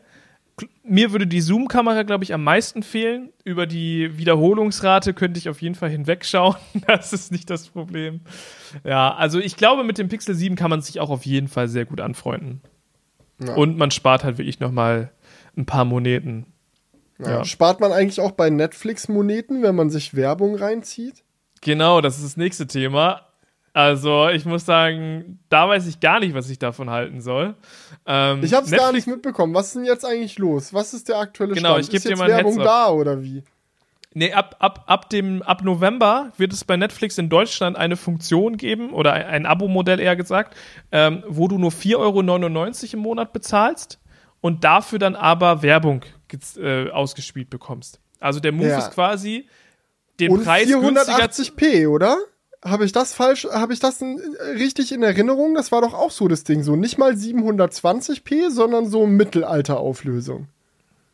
Das habe ich jetzt nicht gelesen. Also ich 480 meine, dass das irgendwie in der, in der Diskussion war. dass Das glaube ich, das kann ich mir fast nicht vorstellen, ehrlich gesagt. Ja, ich weiß noch, dass ich, dass mir die Kinnlade runtergeklappt ist, als ich das gelesen habe. Also ich konnte es mir auch nicht vorstellen. Aber das ist dann, das müsste man Ja. jetzt gerade noch mal, noch mal kurz nachforschen. Ja, also ich habe mir schon mehrere Artikel dazu durchgelesen und habe da nichts zu gefunden. Vielleicht ist das auch bisher noch nicht erkannt. Also bei der Download-Funktion wurde halt immer gesagt, dass du jetzt Download äh, dann nur mit 720p ähm, machen kannst.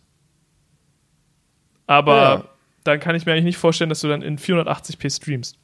Doch, ich sehe es, ich, ich, ich habe gerade noch mal geschaut, also ich kann es jetzt noch nicht 100% äh, bestätigen, aber ich habe jetzt hier auch schon direkt ein, zwei Sachen, Sachen gefunden, wo wo es heißt, ja, günstigster Netflix-Tarif ist 480p. Vielleicht gibt es bei den Werbedingern auch nochmal Abstufungen, dass du mit Werbung 480p, mit Werbung 720p oder sowas hast. 480p, das ist es doch echt gar nicht. Also das ist doch. Ja, und dann kommen wir, ich sehe schon wieder die Kommentare, dann schreibt jemand wieder drunter, ja, aber das Stromsparen bei den Servern und so ist okay, aber es muss doch andere Wege geben, Strom zu sparen, als so drastisch die Auflösung zu reduzieren. Lass zum Beispiel mal alles auf AV1 umstellen oder so. Effizienterer Codec kriegst du auch höhere Auflösung mit einer geringeren Datenrate. Also sowas kann man ja programmieren, aber 480p muss doch nicht die Lösung sein. Also das ist ja wirklich Nein, also ich- 1999 gefühlt. Bei 480p bin ich auch komplett raus. Da, kann, da liest, Da da hört- liest, Da da liest hört die halt, Liebe einfach auf. da liest halt ein Buch. Es hat auch eine höhere. Auflösung auf jeden Ja, Fall. hat, da, kannst, da kannst du zumindest dein, dein, dein, deine Fantasie einfach ein bisschen anregen, weil du es dir alles vorstellst. Ja. Nee. Aber gut, ob das jetzt 480p oder 720p ist, müssen wir mal gucken. Vielleicht gibt es da, wie gesagt, noch Abstufungen. Hm, Ich, hab, ich hatte jetzt nichts davon gelesen, aber kann natürlich sein, dass es äh, tatsächlich so kommt. Gibt es das vielleicht schon in, den- in, in den Staaten? Kann das sein, dass es da schon vielleicht das Modell gibt und dass man da mal gucken kann? Könnte ich jetzt nur mit Halb, Halbwissen um mich Okay. werfen. Ja, das wir, finden, da- wir finden das bis nächste Episode raus, aber wie dem auch sei, also ich finde es okay, wenn es äh, günstigere ähm, Modelle mit Werbung gibt für Mhm. Abo-Dienste. Das gilt für Spotify, das gilt für YouTube und das gilt auch für Netflix. So, wenn du dafür nicht so viel Geld zahlen willst und bereit bist, dafür Werbung äh, in Kauf zu nehmen, vollstes Verständnis. Ich finde es auch okay, da würde ich dass dir aber schon, Netflix. da würde ich dir aber schon widersprechen. Also du würdest sagen, so Netflix müsste kostenlos sein, damit Werbung okay Ja. ist, oder? Ja, genau. Also ich finde, ich finde, das ist so ein Move, den habe ich auch so noch nicht gesehen bei irgendwelchen Streaming-Anbietern. Weil was man kennt, ist zum Beispiel bei YouTube, es ist kostenlos, du bekommst Werbung. Oder bei, ich glaube, RTL Plus ist das auch genauso. Du kannst es so anschauen und dann ist halt Werbung drin. Und ab dem Punkt, wo du dann halt bezahlst, ist halt keine Werbung mehr drin. Ich glaube, nur bei Join ist es so. Bei Join gibt es, glaube ich, äh, ein, äh, ein Abo-Modell, wo auch ein bisschen Werbung drin ist. Bin Aber- ich komplett raus. Bist Aber gut, komplett vielleicht bin ich auch einfach für Sky geschädigt, wo du 20 Euro im Monat zahlst und trotzdem Werbung bei den Ach, Formel echt? 1 Sachen drin hast. Ja. Ähm, aber das Ding ist halt, gut, Sky ist ganz andere Geschichte, Dreckswein. Ähm, Netflix produziert halt super viele Originals. Also es ist nicht so, dass Netflix einfach nur ein Dienst ist, der Server bereitstellt und dann war's das. Die produzieren auf teilweise fraglichem, aber zumindest technisch, also inhaltlich fraglichem, aber zumindest technisch hohem Niveau Content. So. Ähm, und da finde ich es verständlich, dass Werbeeinnahmen im Zweifelsfall nicht ausreichen, um diesen Content wirklich sinnvoll zu unterstützen. Oder es ist halt dann so ein Punkt, wo du sagst, gut, damit sich das mit Werbung alleine mit kostenlosen Accounts für uns noch lohnt, diese Originals zu produzieren, müssen wir halt so unmenschlich viel Werbung da reinklatschen, dass es halt gar keinen Spaß mehr macht. Also, dass du halt wirklich so 10 Minuten Werbung auf 10 Minuten Netflix siehst. So ein 50-50-Verhältnis. Das wäre es halt auch nicht. Und Nee, ich finde es fair und okay, wenn sie sagen, ey, wir experimentieren da jetzt mal mit einem mit einem Abo Tier rum, wo man sagt, ja, man zahlt ein bisschen was und guckt auch ein bisschen Werbung und dann schauen sie einfach mal, wie da die Resonanz ist, wie viele Leute das nutzen. Ist ja auch niemand gezwungen, das zu nutzen. So, sie können da ja mit dem Feedback arbeiten und gucken, ob es den Leuten gefällt und ob die da mit dem Angebot zufrieden sind oder nicht. Ähm, ich sag mal so, ich finde es halt wenigstens gut, dass sie überhaupt irgendetwas machen, um ihren Dienst günstiger zu machen, gerade jetzt in Zeiten, wo, wo vieles sehr viel teurer wird und Leuten das Geld ausgeht, da eine Möglichkeit zu bieten, so ihren Dienst trotzdem weiter zu nutzen, ohne den Vollpreis zahlen zu müssen. Ja. Ist okay. Also- und niemand ist gezwungen, es zu nutzen. Wenn es einem nicht passt, dann guck halt kein Netflix. Also, ich weiß halt nur nicht, ob das, weil das ist ja von Netflix so die Strategie, um halt den, den, die, die, die schwindenden Abozahlen zu kompensieren, weil Netflix hat ja aktuell rückläufige Abozahlen, das heißt, es gibt mehr Leute, die deabonnieren als abonnieren. Und ähm, ich glaube, sie wollen da einfach so ein, für die Leute, die sagen, es ist mir einfach zu teuer, so eine Zwischenstufe anbieten, um das halt abzuschwächen. Ich weiß nur nicht, ob das halt wirklich das Problem bekämpft, weil ich glaube, ich also mir geht es zumindest so, dass ich das Gefühl habe, so mir sagt der Content nicht mehr so 100% zu äh, und ich deswegen deabonniere. Aber ja, I Ja. don't know, ob das jetzt so die Lösung dafür ist oder ob die Lösung nicht wäre, irgendwie besseren Content oder spannenderen Content zu kreieren. Ja, ist halt Aber auch die Frage. Also ich muss, muss generell sagen, ich stimme dir zu. Ich kann auch mit vielen von Netflix aktuellem Content nichts anfangen. Ich finde auch diese ganze True Crime Kategorie schwierig. Also ich persönlich mir, mir sagt es einfach nichts zu. Ich weiß nicht, ob ich mir irgendwie jeden Abend irgendwie eine Doku über irgendeinen Serienmörder reinziehen will, die dann noch so nah an der Realität nachempfunden ist, dass Leute, die damals äh, unter diesem Mörder gelitten haben und irgendwie Verwandte verloren haben oder so, dann irgendwie noch mal mit äh, unter einem frisch aus, aufgewirbelten Trauma leiden, weil irgendwie diese Serie da neu produziert wird. So ist einfach not my cup of, cup of tea, so wenn jemand von euch das irgendwie genießt, so you do you. Aber es gibt schon auch, oder was ich sagen wollte, ist, es ist ja trotzdem so, dass die, dass die Resonanz auf diese Produktion Netflix in gewisser Hinsicht recht geben. Also wenn du dir mal in den USA anschaust, wie diese Sachen weggestreamt werden, also gerade diese, diese True Crime Formate, also ich glaube dieses, oh, ich habe jetzt den Namen davon vergessen, aber gab jetzt auch irgendeine neue, neue äh, True Crime Serie irgendwie mit ein Name, also einfach der Name von dem Typen. Ja, Dama heißt der, glaube ich. Dama, was Julian gesagt hat. Ja. Hat, glaube ich, in den USA die, den Rekord gebrochen für die meisten Streams innerhalb der ersten zwei Wochen für einen Netflix Original ever.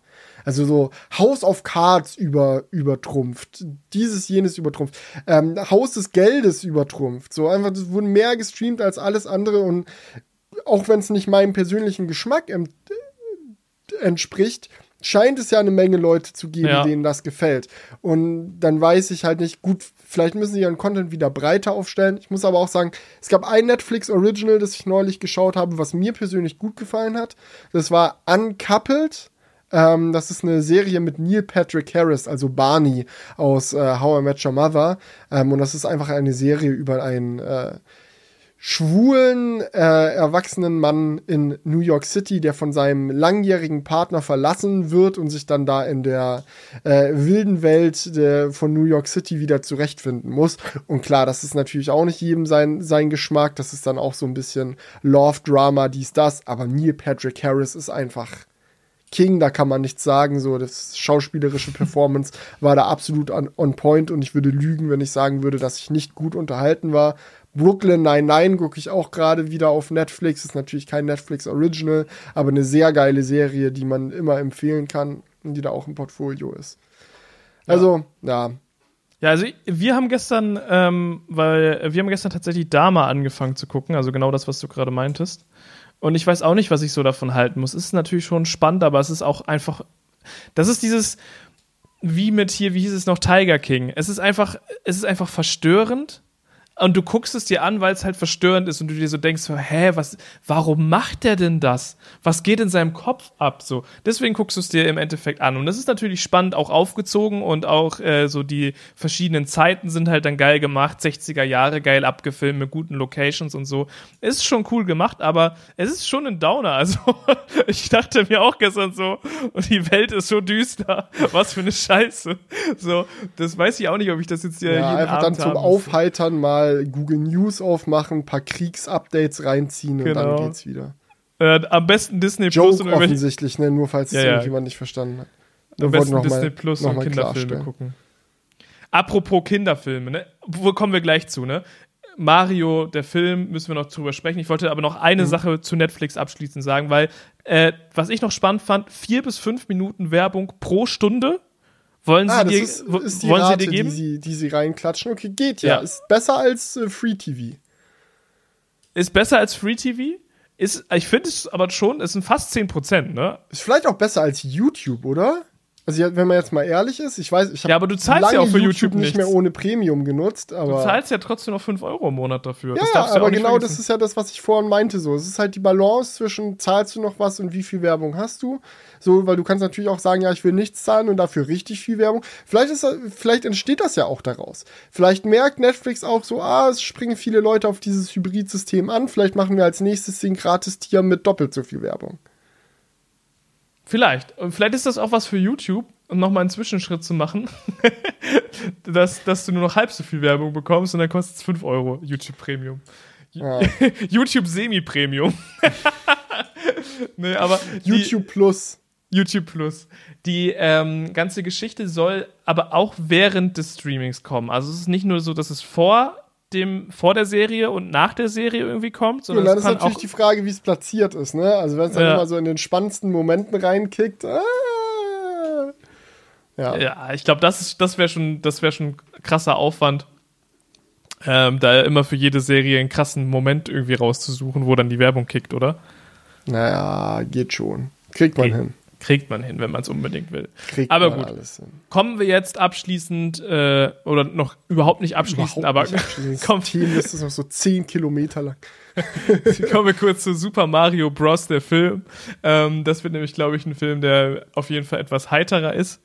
Auch wenn Mhm. natürlich Bowser die, die Welt zerstören möchte, da muss man natürlich auch dazu sagen. Eieiei. Ja. Aber Trailer, ich muss sagen- Trailer hast du hier reingezogen, oder? Leute, Ja. was, was ist eure Meinung dazu? Interessiert mich auch. Schreibt's mir gerne, schreibt's uns gerne in die Kommentare rein. Ja. Ähm, ich muss sagen, ich bin hyped. Es ist ein bisschen strange, so Super Mario in so hyperrealistisch animiert zu sehen. Also es ist so das Gefühl, so, so sieht Mario wahrscheinlich auf Nintendo-Konsolen in 30 Jahren dann aus. ähm, und die Stimme ist auch, je nachdem, es gibt so unterschiedliche Sprachen natürlich, in denen der Film veröffentlicht wird und unterschiedliche Sprachen sind unterschiedlich doll Mario-ig.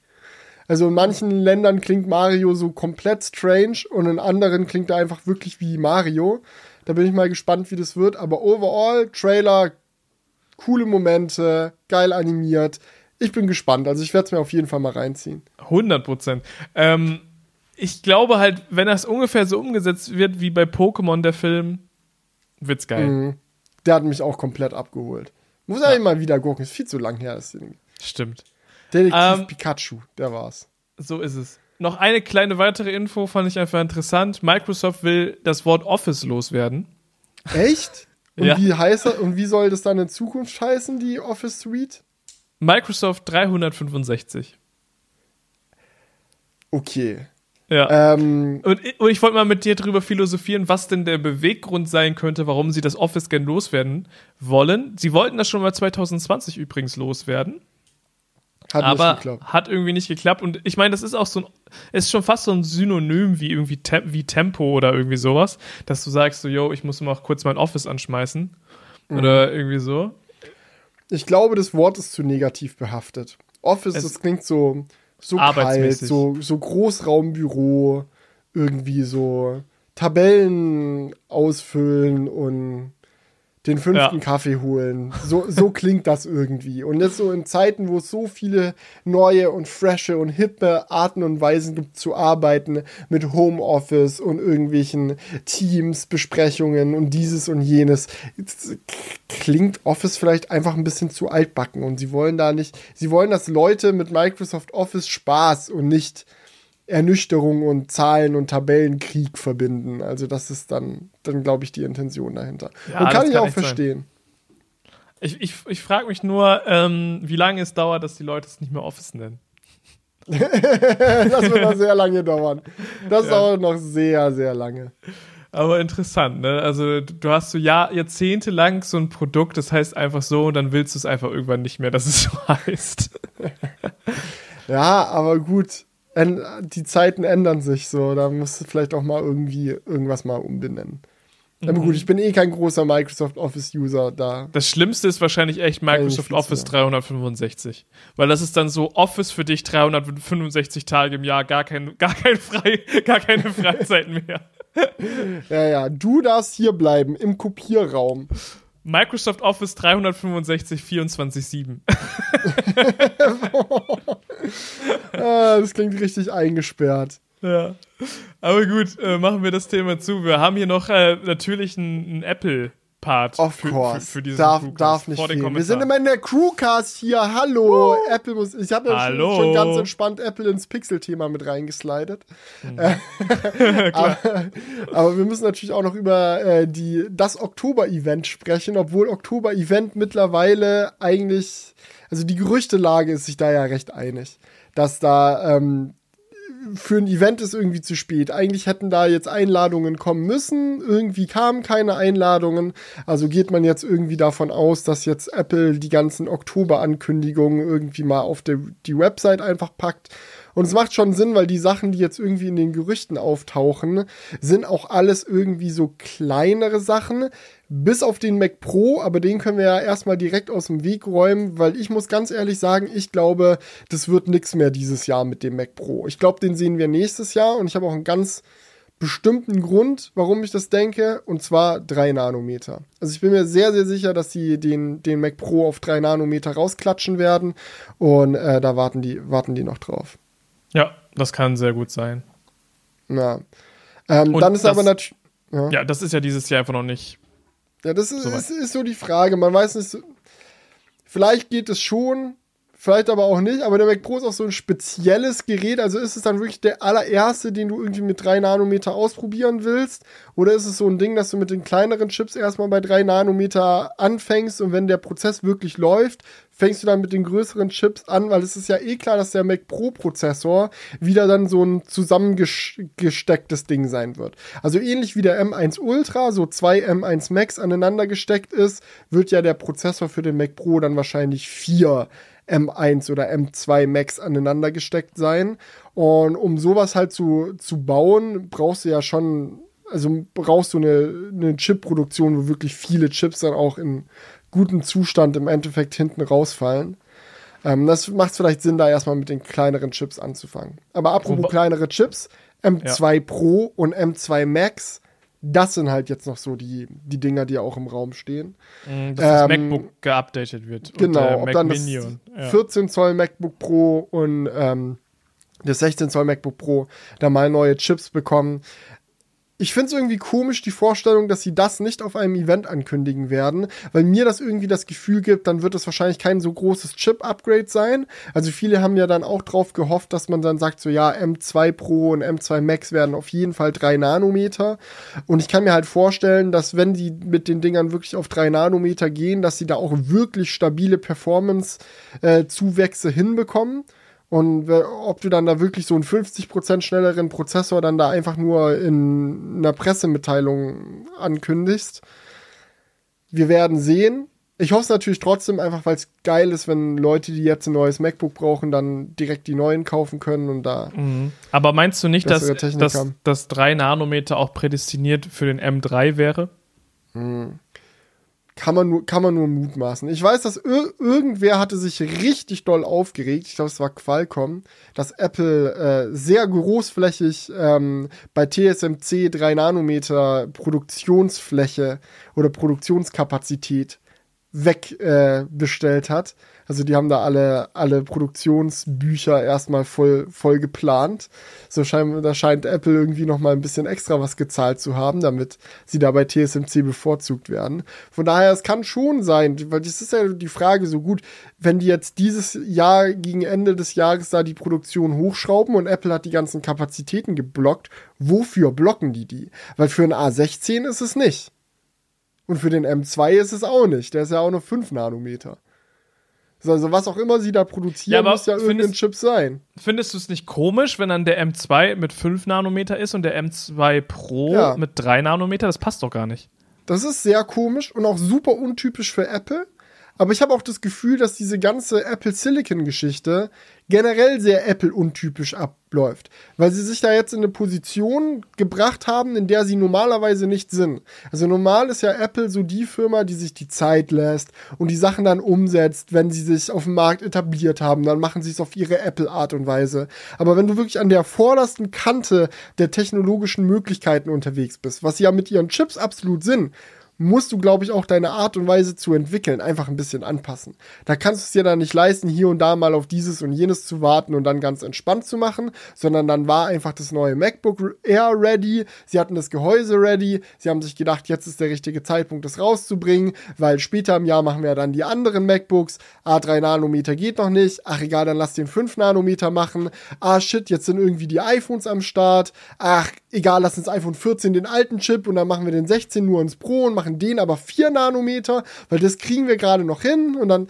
also irgendwie, es, es wirkt so auf mich, als ob es Apple so wichtig wäre, mit ihren Chips immer an der vorderstmöglichen Kante mitzuschwimmen, dass sie halt das nehmen, was gerade geht. Und äh, der Rest kommt dann später. Und dieses Line-up wird ja eh mega unübersichtlich werden. Weil wenn du dir jetzt mal vorstellst, so, okay, der Mac, die MacBook Pros werden geupgradet. Wir kriegen einen M2 Pro und einen M2 Max mehr Performance, höhere Effizienz für die Notebooks geil. Dann ist natürlich die nächste Frage, was passiert mit den stationären Macs? Also werden wir einen Mac Mini mit einem M2 Pro sehen? Gibt's ja auch in den Gerüchten. Und was passiert mit dem Mac Studio? Kriegt er dann einen M2 Max als Baseline? Oder behalten sie dort den M1 Max, weil sie keinen M2 Ultra direkt im selben Atemzug noch vorstellen wollen und es irgendwie strange wäre, wenn es den Mac Studio mit M2 Max und M1 Ultra gäbe. So es ist alles irgendwie ein bisschen, bisschen durcheinander und wir werden dann, müssen einfach mal abwarten und gucken, was da passiert. Ja, ja, das ist, äh, die haben sich jetzt schon ein, ein komplexes Line-up aufgebaut, wo dann die Prozessoren eigentlich ja alle geupgradet werden müssen. Und ich meine, den, den bisherigen Mac Mini gab es ja nur mit M1. Mhm. Dementsprechend wäre es ja eigentlich logisch, wenn dann der neue Mac Mini mit dem M2 kommt, aber der M2 ist ja auch schon raus, hätte man ja eigentlich schon fast machen können. Und so viel krasser ist der jetzt ja auch nicht. Also ich vielleicht, kann, ja, ja, vielleicht kommt da M2 Pro. Ich kann mir halt vorstellen, dass sie den Mac Mini redesignen. Also es gab ja auch schon häufiger Gerüchte so zu so einem neuen, einfach ein neues Gehäuse für den Mac Mini, ja. das dann nochmal cooler aussieht. Ähm, und das könnte man ja von Grund auf so gestalten, dass der, der thermische Umfang, der da möglich ist, für einen M2 und einen M2 Pro ausreicht. Und dann der M2 Max halt vielleicht nicht, das ist dann, dann so eine Mac Studio Geschichte. Aber es könnte halt auch sein. Und dann natürlich wieder die Frage, droppen die so einen komplett neu gestalteten Mac Mini einfach per Pressemitteilung? So ohne Event? Nee, eigentlich, eigentlich nicht also was man vielleicht mal so droppen kann, ist, dass man sagt, so, yo, in dem MacBook Pro ist jetzt der neue Prozessor drin. Vielleicht das. Aber wenn sie drei Nanometer raushauen, dann wollen sie doch auch irgendwie ein Event machen, wo sie allen sagen, so, yo, das ist jetzt 50% faster, krassestes, krassester Chip ever und guckt euch die Konkurrenz an, wir sind dreimal so, so gut wie der beste Windows äh, Notebook. Best-selling Notebook on Amazon wahrscheinlich. Ja, irgendwie, also irgendwie solche äh, Grafiken sollen dann ja wieder auf uns äh, gefeuert werden. Ah. Naja, wir werden sehen. Mac, Mac äh, Universum wird auf jeden Fall sehr wild und sehr spannend. Ähm, es gibt auch ein Display, was aktuell wieder in den Gerüchten ist. Das ist ein 27 Zoll Display mit Mini-LED. Also quasi ein Studio-Display und Pro Display Hybrid. Manch einer hat auch schon gemutmaßt, dass wir vielleicht doch noch einen 27 Zoll iMac Pro bekommen. Maybe. Also das würde Sinn machen auf jeden Fall dann mit, wenn Pro draufsteht, muss eigentlich Mini-LED drin sein. Also es könnte sein.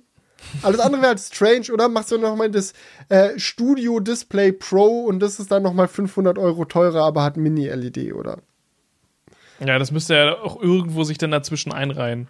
Ja, und für, Mac, für den Mac Pro kann es auch nicht das Display sein, weil in welcher Welt stellst du für einen Mac Pro einen 27 Zoll Monitor vor, wenn du schon einen 32 Zoll Monitor in Form des Pro Display XDR im Sortiment hast? Du sagst ja nicht, ja, und der, das neue Mac Pro Display ist jetzt kleiner oder wie? Also das ja. Und 27 Zoll ist ja auch eben diese typische ähm, iMac Pro Größe. Ja. Ja. Also könnte schon sein. Ich glaube, eine Sache, wo man sich aber auf jeden Fall sicher sein kann, dass es kommt, ist ähm, das iPad 10. Also das Baseline iPad, das was bisher so dieses letzte iPad mit Home-Button war. Da sind sich alle relativ sicher, dass da was passieren wird. Äh, mal schauen, was für ein Chip da reinkommt. A16 kann ich mir vorstellen. A15 mit 5 GPU-Kernen kann ich mir auch vorstellen. Irgendwie sowas in die Richtung wird es sein. Viele hoffen auf den Tod von Lightning im iPad, finde ich auch gut. Endlich mal USB-C. Und dann kann auch dieser alte Apple Pencil, den man immer so zum Laden unten reingesteckt hat, der ist dann endlich auch Geschichte. So ja, haben wir ja, ja. ein Baseline-iPad so mit, mit äh, magnetisch laden im Apple Pencil. Aber gibt es da noch einen Home-Button? Äh, das ist die Frage. Äh. Da sind sich die Leute auch sehr uneinig. Also es gibt Leaks, die das eine sagen und Leaks, die das andere sagen. Wenn ich jetzt einfach mal einen Hot Take raushauen soll, dann sage ich, der Home-Button stirbt. Ja. Mit, mit Lightning stirbt auch der Home-Button. Das war's dann. Endlich. Also, also, passt sich dann das Design auch an die jetzige. Also wir haben dann nicht mhm. mehr so ein SE-Design quasi, also so ein. Imagine ein iPad Air SE. So. Das, ja. das ist das, was kommt. Aber ein bisschen ungeiler muss es ja schon noch sein. Ja, klar. Also du. Obwohl Bis iPad Air hat den M1, da bist du mit, A, A, mit einem A16 oder mit einem A15 mit 5 GPU-Kern auf jeden Fall schwächer unterwegs. Ah, aber, bei der ab, Kamera kannst du nicht so viel downgraden. Lautsprecher kannst du downgraden. Du kannst. Aber da, da Design Boah, war schon viel bei diesem. Upgrade, ne? Also De Design Oh, war das, das. Display könnte nicht laminiert sein. Also du kannst halt ein Design ohne äh, Display-Render ma- äh, ohne Home-Button machen, aber mit unlaminiertem Display und solche Geschichten. ja, mein, aber. Hm. Also. Vielleicht eine ich, etwas Wäre halt geil, weil dann das günstigere iPad wahrscheinlich noch empfehlenswerter wird, weil jetzt hast du halt immer so gesagt, so ja, funktioniert zwar, aber hast kein USB-C und sieht auch irgendwie noch aus wie so ein äh, Überbleibsel aus es der halt Antike. für den, für den Bereich, ich glaube, es ist nichtsdestotrotz das am besten verkaufteste iPad trotzdem noch gewesen. Ja. Durch seinen Preis und weil es halt viel für so Education und solche, solche Geschichten, so wenn Schulen sich iPads anschaffen, ist der Preis das Allerwichtigste, was zählt. Und die Softwareerfahrung und was da alles unterstützt wird von dem Prozessor und das Ökosystem und so, das ist wichtig. So die Schule, der ist das, das doch Bums, wie du deinen Apple Pencil zum Laden anstecken musst. So, ähm, und ich glaube, dass, dass denen dann auch andere, andere Sachen, also dass auch das neue iPad dann gut für die sein wird. Die Frage ist halt, was mit dem Preis passiert. Also wenn sie den dann mit dem Upgrade im selben Atemzug nach oben pushen, gut, wir in Deutschland müssen sowieso noch mal extra bangen, weil man immer, immer die Frage ist, äh, ob Apple da mit dem äh, Euro-Dollar-Kurs Preishammer da einmal drauf klatscht. Ja, ja, we das will see. spannend. We, we will see. Ja. Und aber iPad ich glaube, Pro könnte auch M2-Prozessor bekommen. Das gibt's auch in den Gerüchten. Ja, das wäre auch so ein typisches, äh, so ein typisches Statement, was man mal so Ja, zwischendurch droppen Press, könnte. da brauchst du kein Event für. Genau. Äh, ich glaube, bei dem, bei dem normalen iPad wäre halt USB-C wirklich sehr geil, weil es auch einfach irgendwo dann so die Basisebene, dass das ganze Line-Up gleich ist. So. Ja. Das ist dann das letzte iPad, das rausfliegt. Dann fliegt nächstes Jahr hoffentlich das iPhone da auch endlich raus. Dann haben wir da auch USB-C und dann muss, muss nur noch das ganze Zubehör angepasst werden. Aber ich glaube, das machen sie dann in einem Rutsch. So mit dem Zubehör. Obwohl es kann auch sein, dass sich so ewig kleckert noch so. Dass du, wenn du so eine Apple-Tastatur kaufst, dass die dann in fünf Jahren noch Lightning hat oder so ein Scheiß. Ja, das, äh, ja, ich glaube, da kannst du auch am ehesten mit, mit leben, weil es dann eh nur zum Aufladen. Ja, Das aber es ist Kabel. halt immer so, ich möchte dann einfach keine Lightning-Kabel mehr haben. So, ich, ich, ich will die nicht mehr. Ja. So, das ist einfach, dass jedes Kabel mit jedem Gerät funktioniert. Und nicht so, ah, für dieses Gerät brauchst du dieses Kabel und für dieses Gerät brauchst du dieses Kabel. Das ist ja Das jetzt schon alleine nervig mit USB-A und USB-C. Ja, und es hat mich jetzt auch schon so mega abgefuckt. Auch, ähm, ich habe mir äh, einen MagSafe Duo Charger jetzt gekauft. Äh, das sind die, dieser, dieser portable Charger, den man so auffalten kann, wo man dann einmal MagSafe fürs iPhone und einmal für die Apple Watch hat. Weil der wurde ja auch irgendwie für 180 Euro oder so damals vorgestellt und alle so, ja, ist ganz nettes Ding, aber 180 Euro WTF. So, und mittlerweile kriegst du das für 80 Euro oder so bei Amazon. Und das war dann der Punkt, wo ich mir gesagt habe, auch jetzt will ich anfangen, die Apple Watch regelmäßig zu tragen. Brauche ich eigentlich an meinem Nachttisch irgendwie einen Lader, der die Apple Watch und das iPhone im Optimalfall parallel laden kann und habe da mal zugelangt. Und das Ding hat halt auch Lightning. Und zwar dann auch so der Punkt so, oh, jetzt werde ich die ganzen nächsten Jahre, wo ich dieses Teil mit mir rumschlepp, immer auch noch mal extra ein Lightning-Kabel mitnehmen müssen. Nur dafür. Das Ich meine, halt so. es macht ja auch aktuell Sinn, weil ja auch dein, dein iPhone halt auch MagSafe. Äh, you know. Aber es ist so, desto früher die den Käse umstellen, desto besser. ja. Ach, Keine Gut. Ahnung. Geht einfach, kauft euch einfach ein Android-Smartphone, was soll der Lachs? Ja, kann man so stehen lassen. Guck mal, ich lebe diesen so. Lifestyle, den du jetzt, den du unbedingt leben willst. Ich habe ein MacBook mit USB-C, ich habe ein Telefon mit USB-C, ich habe einen Monitor mit USB-C. Mhm. Hast du ein Telefon mit AirDrop? ja, ich habe ein, ein Telefon mit Nearby Share. Auch sehr geil. Fraglich. Nearby Share könnte übrigens äh, auf, auf macOS irgendwann mal kommen. Irgendwann Mhm. mal. Das wär's. Über den Chrome-Browser. Ich sehe da, ich seh da Möglichkeiten für Google. Ja, gut. Let's step into the Kommentare. Ja. Ähm, Und da wurde, wurde schon gesagt, da sind wieder sehr viele nice Kommentare. am viele Start. Kommentare. Wir haben aber auch viel vorweggenommen, muss ich sagen. Okay. Chris hat sich zum Beispiel beschwert, dass das Pixel-Thema zu kurz kam bei der letzten Episode. Haben wir, glaube ich, jetzt schon aufgeräumt. ähm, schreibt hier gerade so, interessant fände er unsere Meinung zum Beispiel zu Themen wie Pixel 7 ist 0,1 Zoll kleiner geworden. Ist doch eigentlich nice, oder? Also, dass der Abstand, ich finde den Abstand zwischen den beiden Geräten eh winzig, oder? Also, so Ja. das Pixel 7 Pro ist nicht so viel größer als das Pixel 7. Nee, überhaupt da- nicht. Kann Also, man ich- gerne noch ein bisschen, bisschen größer machen, den Ich Abstand. weiß gerade nicht, wo mein Pixel 7 liegt, also sonst würde ich es euch mal zeigen, aber es ist wirklich minimal der Unterschied. Ja. Curve Display des Six- Pixel 7 Pro hat sich geändert. Da ist die Curve, glaube ich, ein bisschen entspannter geworden. Nicht Ja, so das ist mir auch aufgefallen. Also, Stimmt. Ja, das ist ohne Curve wäre am besten, aber so ist schon mal nicht schlecht. es ist also jetzt fast, fast nicht, ja doch, man sieht schon noch, aber es ist auf jeden Fall deutlich abgeschwächt worden von der Curve. Ja. Und es ist jetzt halt einfach nicht mehr so, beim Pixel 6 Pro hatte man das so, wenn man von der Seite drauf guckte, dass du es halt wirklich so einen Helligkeitsunterschied gesehen hast. Und der fällt halt einfach nicht mehr so krass auf. Ja. Ja, und äh, Pixel Watch gibt es nur in einer Größe. Du meinst Genau. ja schon, dass sie dir ein bisschen zu klein ist, Ja, oder? safe. Ja, also ist, ich glaube, es, das ist halt, es ist schon eine kleine Uhr, wenn du es dir jetzt so an meinem, an meinem Arm hier anschaust, so ist es halt, sieht schon so ein bisschen kindermäßig aus. Ja, ne, ich weiß, was du Ja. meinst. Ja. Es könnte schon einfach noch ein Tick größer sein. Wie ist das eigentlich mit Armbändern bei der, bei der Pixel Watch? Die haben doch jetzt so einen komplett eigenen Anschluss für die entwickelt, oder? Ja. Ähm, ich kann ja mal hier eins abmachen. Ja, Gibt es dafür irgendwelche Adapter schon, dass man andere Uhrenarmbänder dann da irgendwie easy dran bekommt? Ja, das ist, Ja. das also ist sehr eigen. Und auch rund irgendwie.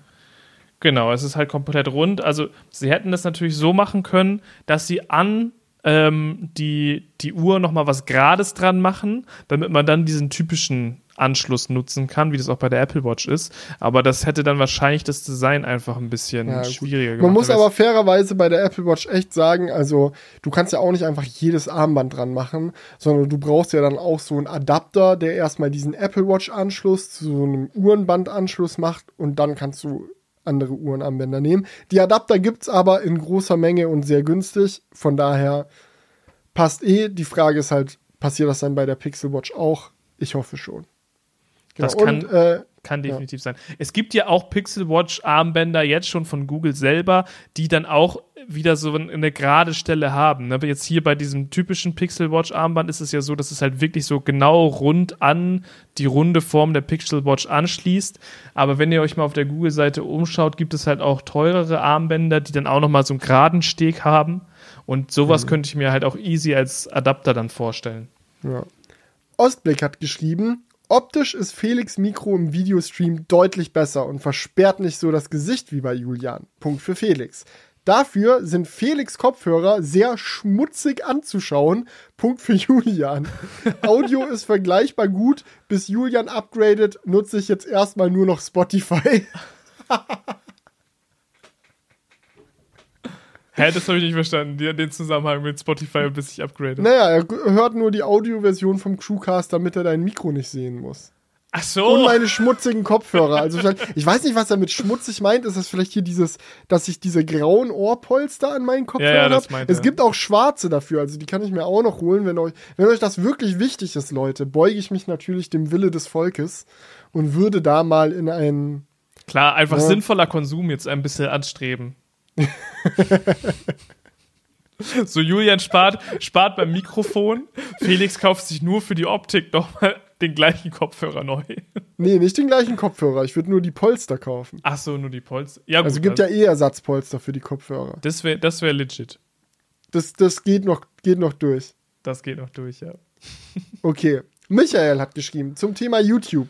Ich nutze Quad HD am PC und Smartphone, reicht auch völlig, es ist scharf genug. Am TV dürfte es nicht so dramatisch sein, auch wenn unser OLED TV es darstellen kann. Allerdings besitzt der TV einen Upscaler, was es vielleicht ausgleichen dürfte. Fand ich einen interessanten Punkt, so bei der Thematik YouTube Premium, so wird 4K, wird YouTube Premium exklusiv, sodass die meisten 4K-TVs echt eh Upscaler verbaut haben. Die Frage ist, ob die das dann auch checken, die Auflösung so Quad HD erkennen, greifen und dann sauber upscalen oder ob dann deine Setup-Box oder was auch immer du nutzt, um YouTube zu gucken, dann da eh ein 4K-Signal ausgibt und dann der TV sagt, ja, passt eh. Ja, dann einfach in Zukunft Netflix mit 480p und Upscaler. Gib ihm Jalla. Das ist es doch. So, ich habe hier noch ganz, ganz viele Tesla-Kommentare. Oh, Zu ja. denen kommen wir gleich. Ähm, Tom Blass hat erstmal noch geschrieben, er hätte gerne Cyberpunk, Cyberpunk drei Jahre vor Fertigstellung gesehen. also er hat mit den, mit den äh, Entwicklern, die sich solidarisch Rockstar gegenüber gezeigt haben. Ja, Cyberpunk wurde einfach drei Jahre vor Fertigstellung released. Da durften alle mal reinspickeln. Alle einmal kurz spielen, ja. Elias hat geschrieben, zu der Readiness-Funktion der Pixel Watch. Es gibt auch eine vergleichbare Lösung fürs iPhone bzw. die Apple Watch. Je nachdem, ob man die Fitbit-App mit dem verbundenen Abo-Modell im Vergleich zur Google Fit-App als Drittanbieter-App sieht, ist das recht gleichwertig. Hat noch Maurice gefragt, wie heißt diese Funktion denn genau? Und Elias hat nochmal geantwortet. Rise Energy and Sleep Tracker. Also das, das kann man wohl bei der Apple Watch auch, auch machen.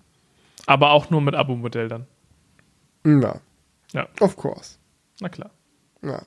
Äh, Salkin hat ein, eine Idee zum 4K Premium-Thema rausgehauen. Warum sollte man die Nutzer und nicht die Ersteller für erhöhten Serverspeicherplatz bezahlen lassen? Zum Beispiel, kauf dir Premium, dann kannst du deine Videos in 4K hochladen und jeder kann sie in 4K sehen.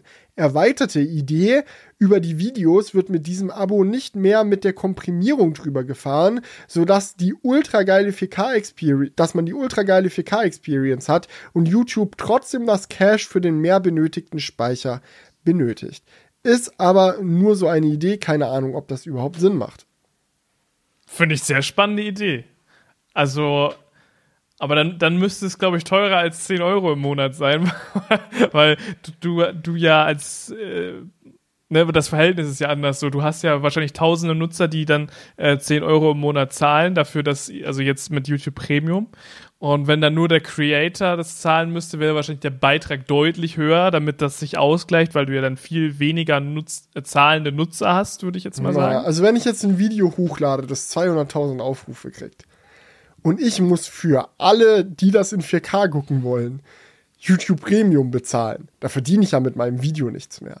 Und das ist, glaube ich, der Punkt, weswegen das keinen Sinn macht, ähm, weil YouTube profitiert ja maximal davon, dass sie selber keinen Content originalmäßig produzieren müssen. Gut, haben sie auch zwischendrin mal ein bisschen rumprobiert mit, aber so die Grundidee von YouTube und so, das der, der große Standbein von YouTube ist ja, dass Leute freiwillig ihren Content dieser Plattform hergeben. So dafür, dass sie dann halt damit Geld verdienen können und auch die Erlaubnis haben, mit Produktplatzierungen und so weiter und so fort zu arbeiten. Und wenn du den Creatoren jetzt sagst, ja, wenn du hier Geld verdienen willst, musst du aber erstmal Geld investieren, dann bremst du, glaube ich, also haust du bei geilem Original YouTube-Content einfach maximal die Bremse rein. Weil entweder werden die Creator dann sagen, ja, dann lade ich halt nicht in 4K hoch. Und dann ist auch niemandem geholfen. So, oder die Creator sagen, ja gut, dann suche ich mir eine andere Plattform oder finde es gar nicht erst lohnenswert für YouTube zu produzieren und lad gar nichts hoch. So, das bringt dann auch nichts. Ja, das ist halt immer so das Ding, also, weil Content ist im Endeffekt King. Das merkt man ja auch bei unserer Diskussion gerade über Netflix, dass wir uns nicht mehr so abgeholt fühlen und dies und das. Ähm, das ist halt einfach im Endeffekt, oder auch bei Gaming ist es genau das Gleiche. So, du, derjenige gewinnt, der den besten Content hat. Und deswegen willst du natürlich dein System so auslegen, dass du maximal viel guten Content bekommst und dass es für die Leute, die Content erstellen, maximal äh, sinnvoll ist, bei dir hochzuladen. Ne? Oder bei auf Netflix bezogen musst du halt einfach mehr, mehr Cash wahrscheinlich bezahlen, keine Ahnung. Ne? Aber Ja. du musst halt irgendwie immer dafür sorgen, dass du guten Content auf deiner Plattform hast.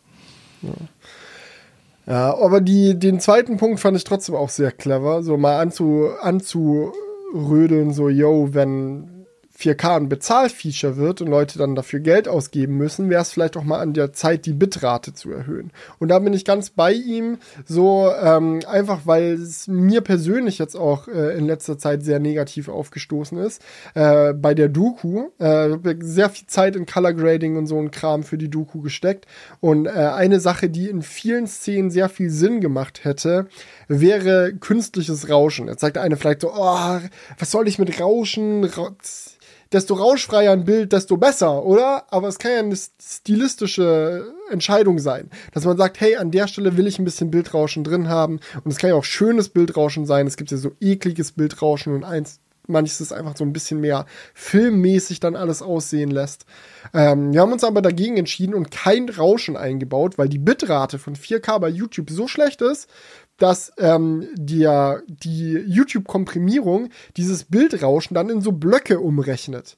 Also der, der sieht dann dieses Rauschen, denkt sich, was ist das? Da bügel ich mal ein bisschen drüber und hast du so riesige Vierecke in deinem Bild drin, statt dieses saubere Rauschen, was du eigentlich gegradet hast. Und das war dann der Punkt, wo wir gesagt haben, nee, lassen wir einfach komplett weg. Und es fand es schade, weil es wirklich einige Szenen gab, die mit Rauschen noch mal schöner aussahen, aber kannst du nichts machen. Bei Vimeo oder so würde es gehen, aber bei YouTube, äh, und dann ist halt die Frage, lädst du dann nur wegen sowas die Doku nicht auf YouTube, sondern auf Vimeo hoch? Ist ja auch dumm, dann gucken es sehr viel weniger Leute. Ja. Äh, das ist auch so eine Sache mit der Komprimierung, das ist bei unserem äh, Own Galaxy Intro. Ich weiß nicht, ob du das schon mal gesehen hast. Mhm. Es gibt bei, wenn du es auf einer bestimmten Auflösung schaust, triggert die Komprimierung da irgendwas. Und es ist einfach irgendwie so ein, ja, unschönes, unschöner Artefakt zu sehen. Das triggert mich auch immer komplett. Ja, gut. Lass uns zu den ganzen Tesla-Geschichten kommen. Oh. Ich habe mich ja letzte Woche, gut, es ist eigentlich nur eine Tesla-Geschichte, aber ähm, ich habe mich ja äh, letzte Woche sehr darüber aufgeregt und abgefuckt, dass äh, Tesla da sehr frühzeitig die Parksensoren aus den Autos entfernt hat und gesagt hat, yo, yo, wir fixen das später dann mal bei Gelegenheit per Software-Update und dann machen das in Zukunft die Kameras und werdet ihr sehen, Leute, ist ganz, ganz geil. Ähm, und da haben wir jetzt ein paar verschiedene Takes zu bekommen. Ich fange mal mit dem von Römer an. Er hat geschrieben, also Julian, ich brauche die Parksensoren absolut, weil ich die Übersicht des Model 3s auch nach vier Jahren Erfahrung und 25 Jahren Fahr äh, Erlaubnis immer noch unterirdisch schlecht finde. Ich hätte halt gerne schon immer so eine Bird's Eye View. Das würde mir dann die fehlenden Parksensoren wieder schmackhaft machen. Mhm. Okay. Mhm.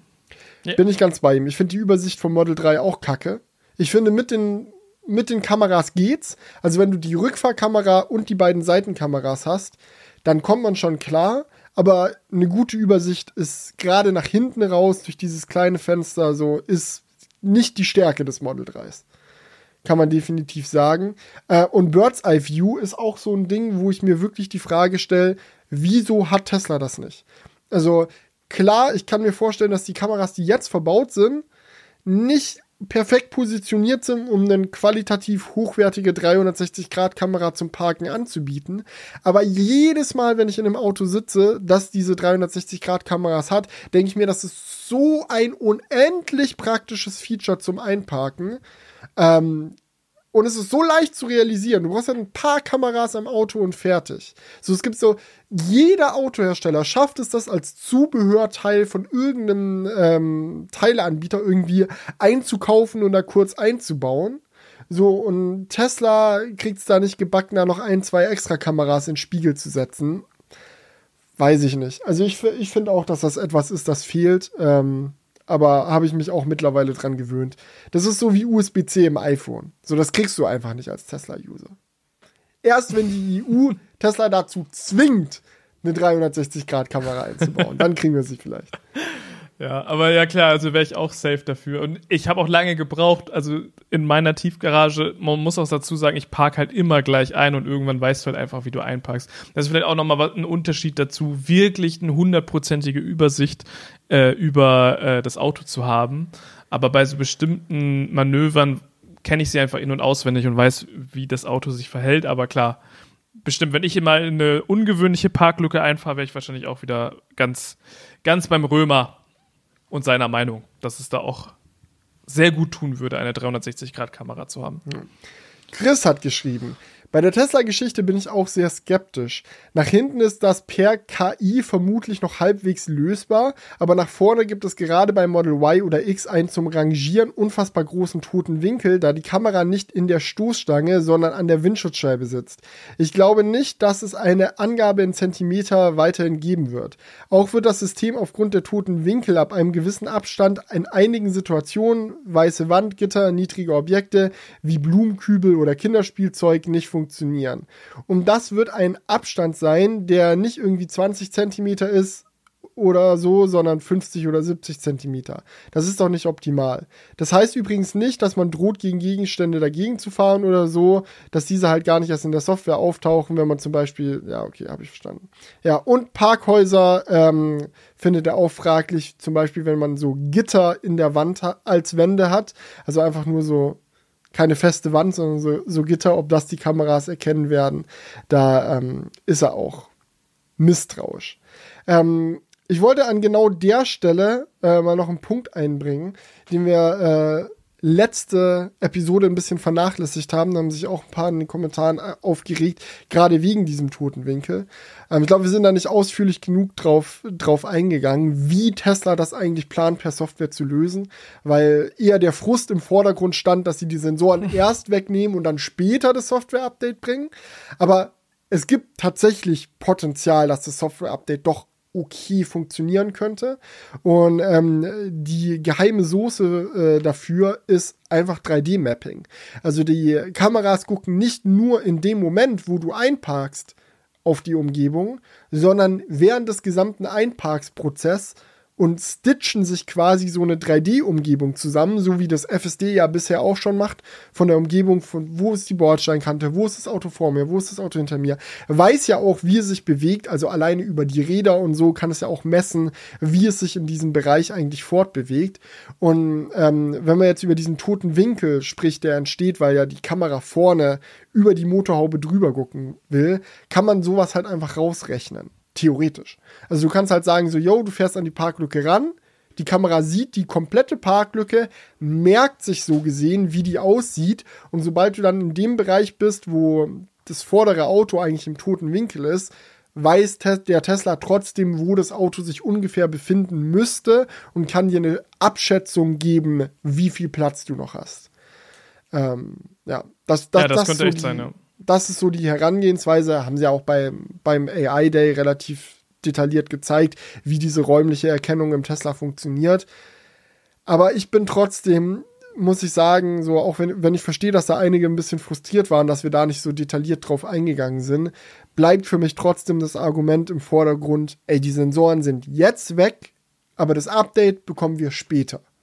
Und das finde ich halt fragwürdig. Weil wenn es so gut funktioniert mit dem 3D-Mapping und alles, Warum ist das Update jetzt noch nicht da? Weißt du, wie ich meine? So, wenn, wenn das alles so easy und leicht ist, wie, wie Tesla das im AI Day dann wieder sagt, dann wo, wo, wo ist das Feature? Und wenn es noch nicht fertig ist, auch gut. Wenn es erst nächstes Jahr fertig ist, auch okay. Aber dann nimm die Sensoren erst nächstes Jahr raus. Also so einfach, dass diese Lücke an Funktionalität wieder entsteht, ist halt. Ja. Ja, definitiv. Und überleg dir auch mal, das ist ja trotzdem fehleranfällig. Ja, klar. Also, die, das ist ja ein hochkomplexes Feature. Ähm, und die Ultraschallsensoren werden trotzdem einfach ein nices Add-on. Ja. Ja. Ich meine, so, so, so, eine Szene kann sich ja auch verändern. So, er hat, er hat es gemappt, dann läuft da irgendwie noch irgendwas davor oder irgendwie was. Keine Ahnung. Na, und gerade wenn wir jetzt über ein SUV sprechen, so, und dann läuft da noch ein kleines Kind oder so davor. Ja, und er denkt halt, er hat die hinter Szene der Motorhaube nicht mehr sichtbar ist und dann rummelst du das um, weil das nur über Mapping erkannt wird. Es ist halt ein Hybridansatz ist immer besser. Ich finde es sehr gut, dass Tesla so stark auf künstliche Intelligenz setzt, weil ich auch glaube, dass dort am meisten Potenzial noch unausgeschöpft ist und äh, man super viele super geile Dinge über KI-Erkennung noch machen kann. Ähm, aber ich sehe den Punkt nicht zu sagen, ja, die Ultraschallsensoren verfälschen unser Bild jetzt nur, die müssen wir rauskicken. Der Radar verfälscht nur, was wir sehen, das muss jetzt raus. So, ich glaube, es wäre der bessere Ansatz, diese Sensoren als Unterstützung noch so lange zu behalten, bis man wirklich an dem Punkt ist, wo man sagt, ey, wir brauchen es nicht mehr, aber der Punkt ist halt noch lange nicht erreicht. Ja, definitiv. Ja. Und das waren jetzt so die hauptsächlichen Tesla-Kommentare oder kommt da kommt Genau, da ja, ja, das geht, ging alles so in die Richtung. Äh, ja. Ein Punkt, äh, den, den, den ich auch noch hatte, fand ich auch nett, von Frank Schäfer hat geschrieben, noch eine Merkung zum Tesla Tempolimit, welches ich zeitgemäß finde. Die Zeiten von Blinker links sind bei uns eh bald vorbei und in vielen Ländern schon lange Realität. Damit meint er natürlich Autopilot auf 140 km/h reduziert und ist halt der Ansicht, dass man eh nicht schneller als 140 km/h fahren sollte. Kann ich respektieren, ist aber nicht in jeder Situation meiner Meinung nach gegeben. Wenn ich eine leere Autobahn vor der Nase habe und nachts noch nach Hause fahren will, ist der Autopilot das geilste Feature überhaupt. Auf 150 reinklatschen und einfach Strecke machen. Ist super nice. Und wenn mir da 10 km/h genommen werden, äh, weiß ich nicht. Ich muss nicht im engen Verkehr mich da mit 140 durch äh, mit 150 durch jede enge Lücke durchdrücken. So, und Blinker links, das suggeriert schon dieses Pusher-Verhalten, die so, geh weg von meiner Spur, ich muss hier durch. Aber es gibt ja häufig genug Situationen, in denen du 150 oder aufwärts noch fahren kannst, ohne eine asoziale Fahrweise an den Tag zu legen. Ja, und auch der Punkt, dass es halt einfach mit dem Tempomat allein gekoppelt ist, ist halt mega stressig. Also ich finde halt sowieso, ab einer gewissen Geschwindigkeit solltest du auch einfach wirklich vielleicht besser auch selber fahren und da nicht dich auf den, auf den, auf den Autopiloten zurück, äh, zurücklehnen können, aber dass du halt nicht mal den Tempomaten dann einschalten kannst, weil der halt auch an das System gekoppelt ist und nur bis 140 funktioniert, finde ich halt stressig. Ja. Und ich muss sagen, also mich in meinem täglichen Fahrverhalten, es nervt einfach weil ich habe häufig die Situation, dass ich spät ähm, über die Autobahn fahre, wo halt wirklich nicht viel los ist und das ist halt einfach, ja, ist halt einfach äh, etwas, was einem genommen wurde, 10 km/h. ja, einer hat auch noch geschrieben, war das muss jetzt hier, hier noch gerade kurz raussuchen. Eine Sekunde, ich hab's gleich. Hier. Mega Rennig hat geschrieben. Also ich kann mir auch nicht vorstellen, dass ohne Frontkamera oder Sensor nach vorne eng irgendwo äh, einzuparken äh, easy möglich ist, besonders nachts. Äh, hoffen wir mal nicht, dass die bestehende Funktion deaktiviert wird bei Autos, die die Sensoren noch haben. Fingers crossed, auch von mir an der Stelle.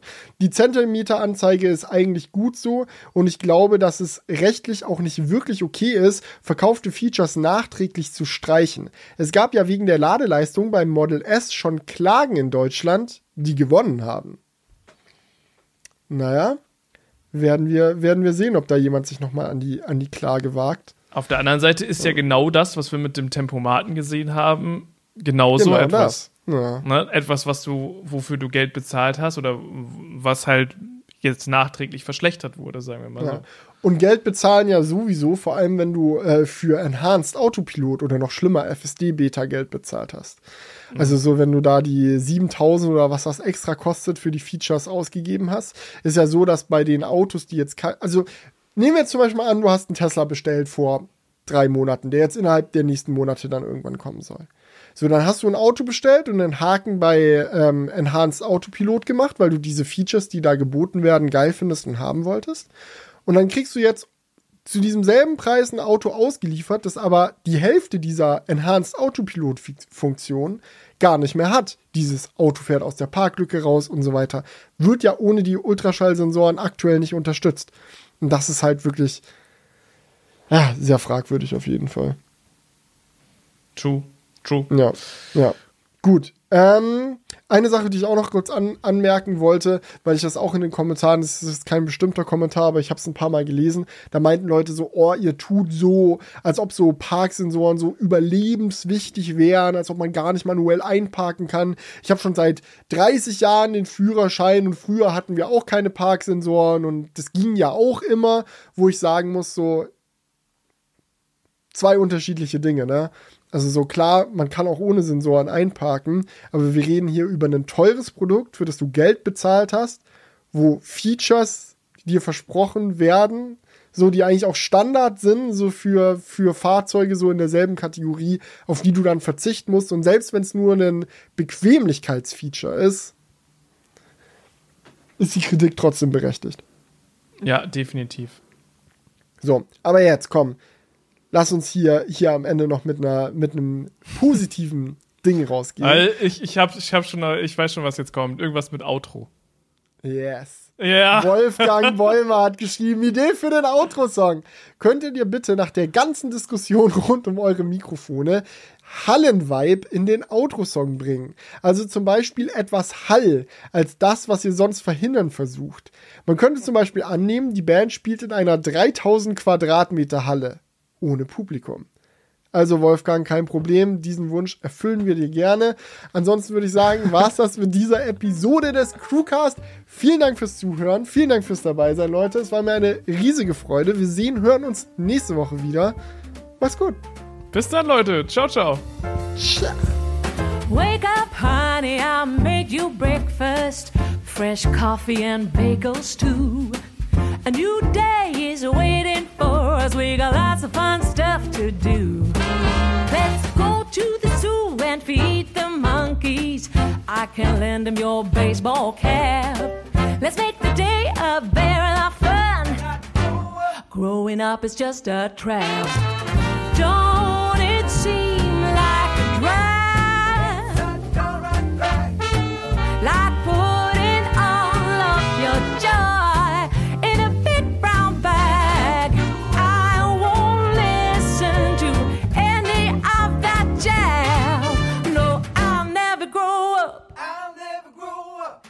Growing up is just a big fat trap. I take pride in ever working a day. Can't see the use of it anyway. Who can think of such a load of crap? Growing up is just a trap.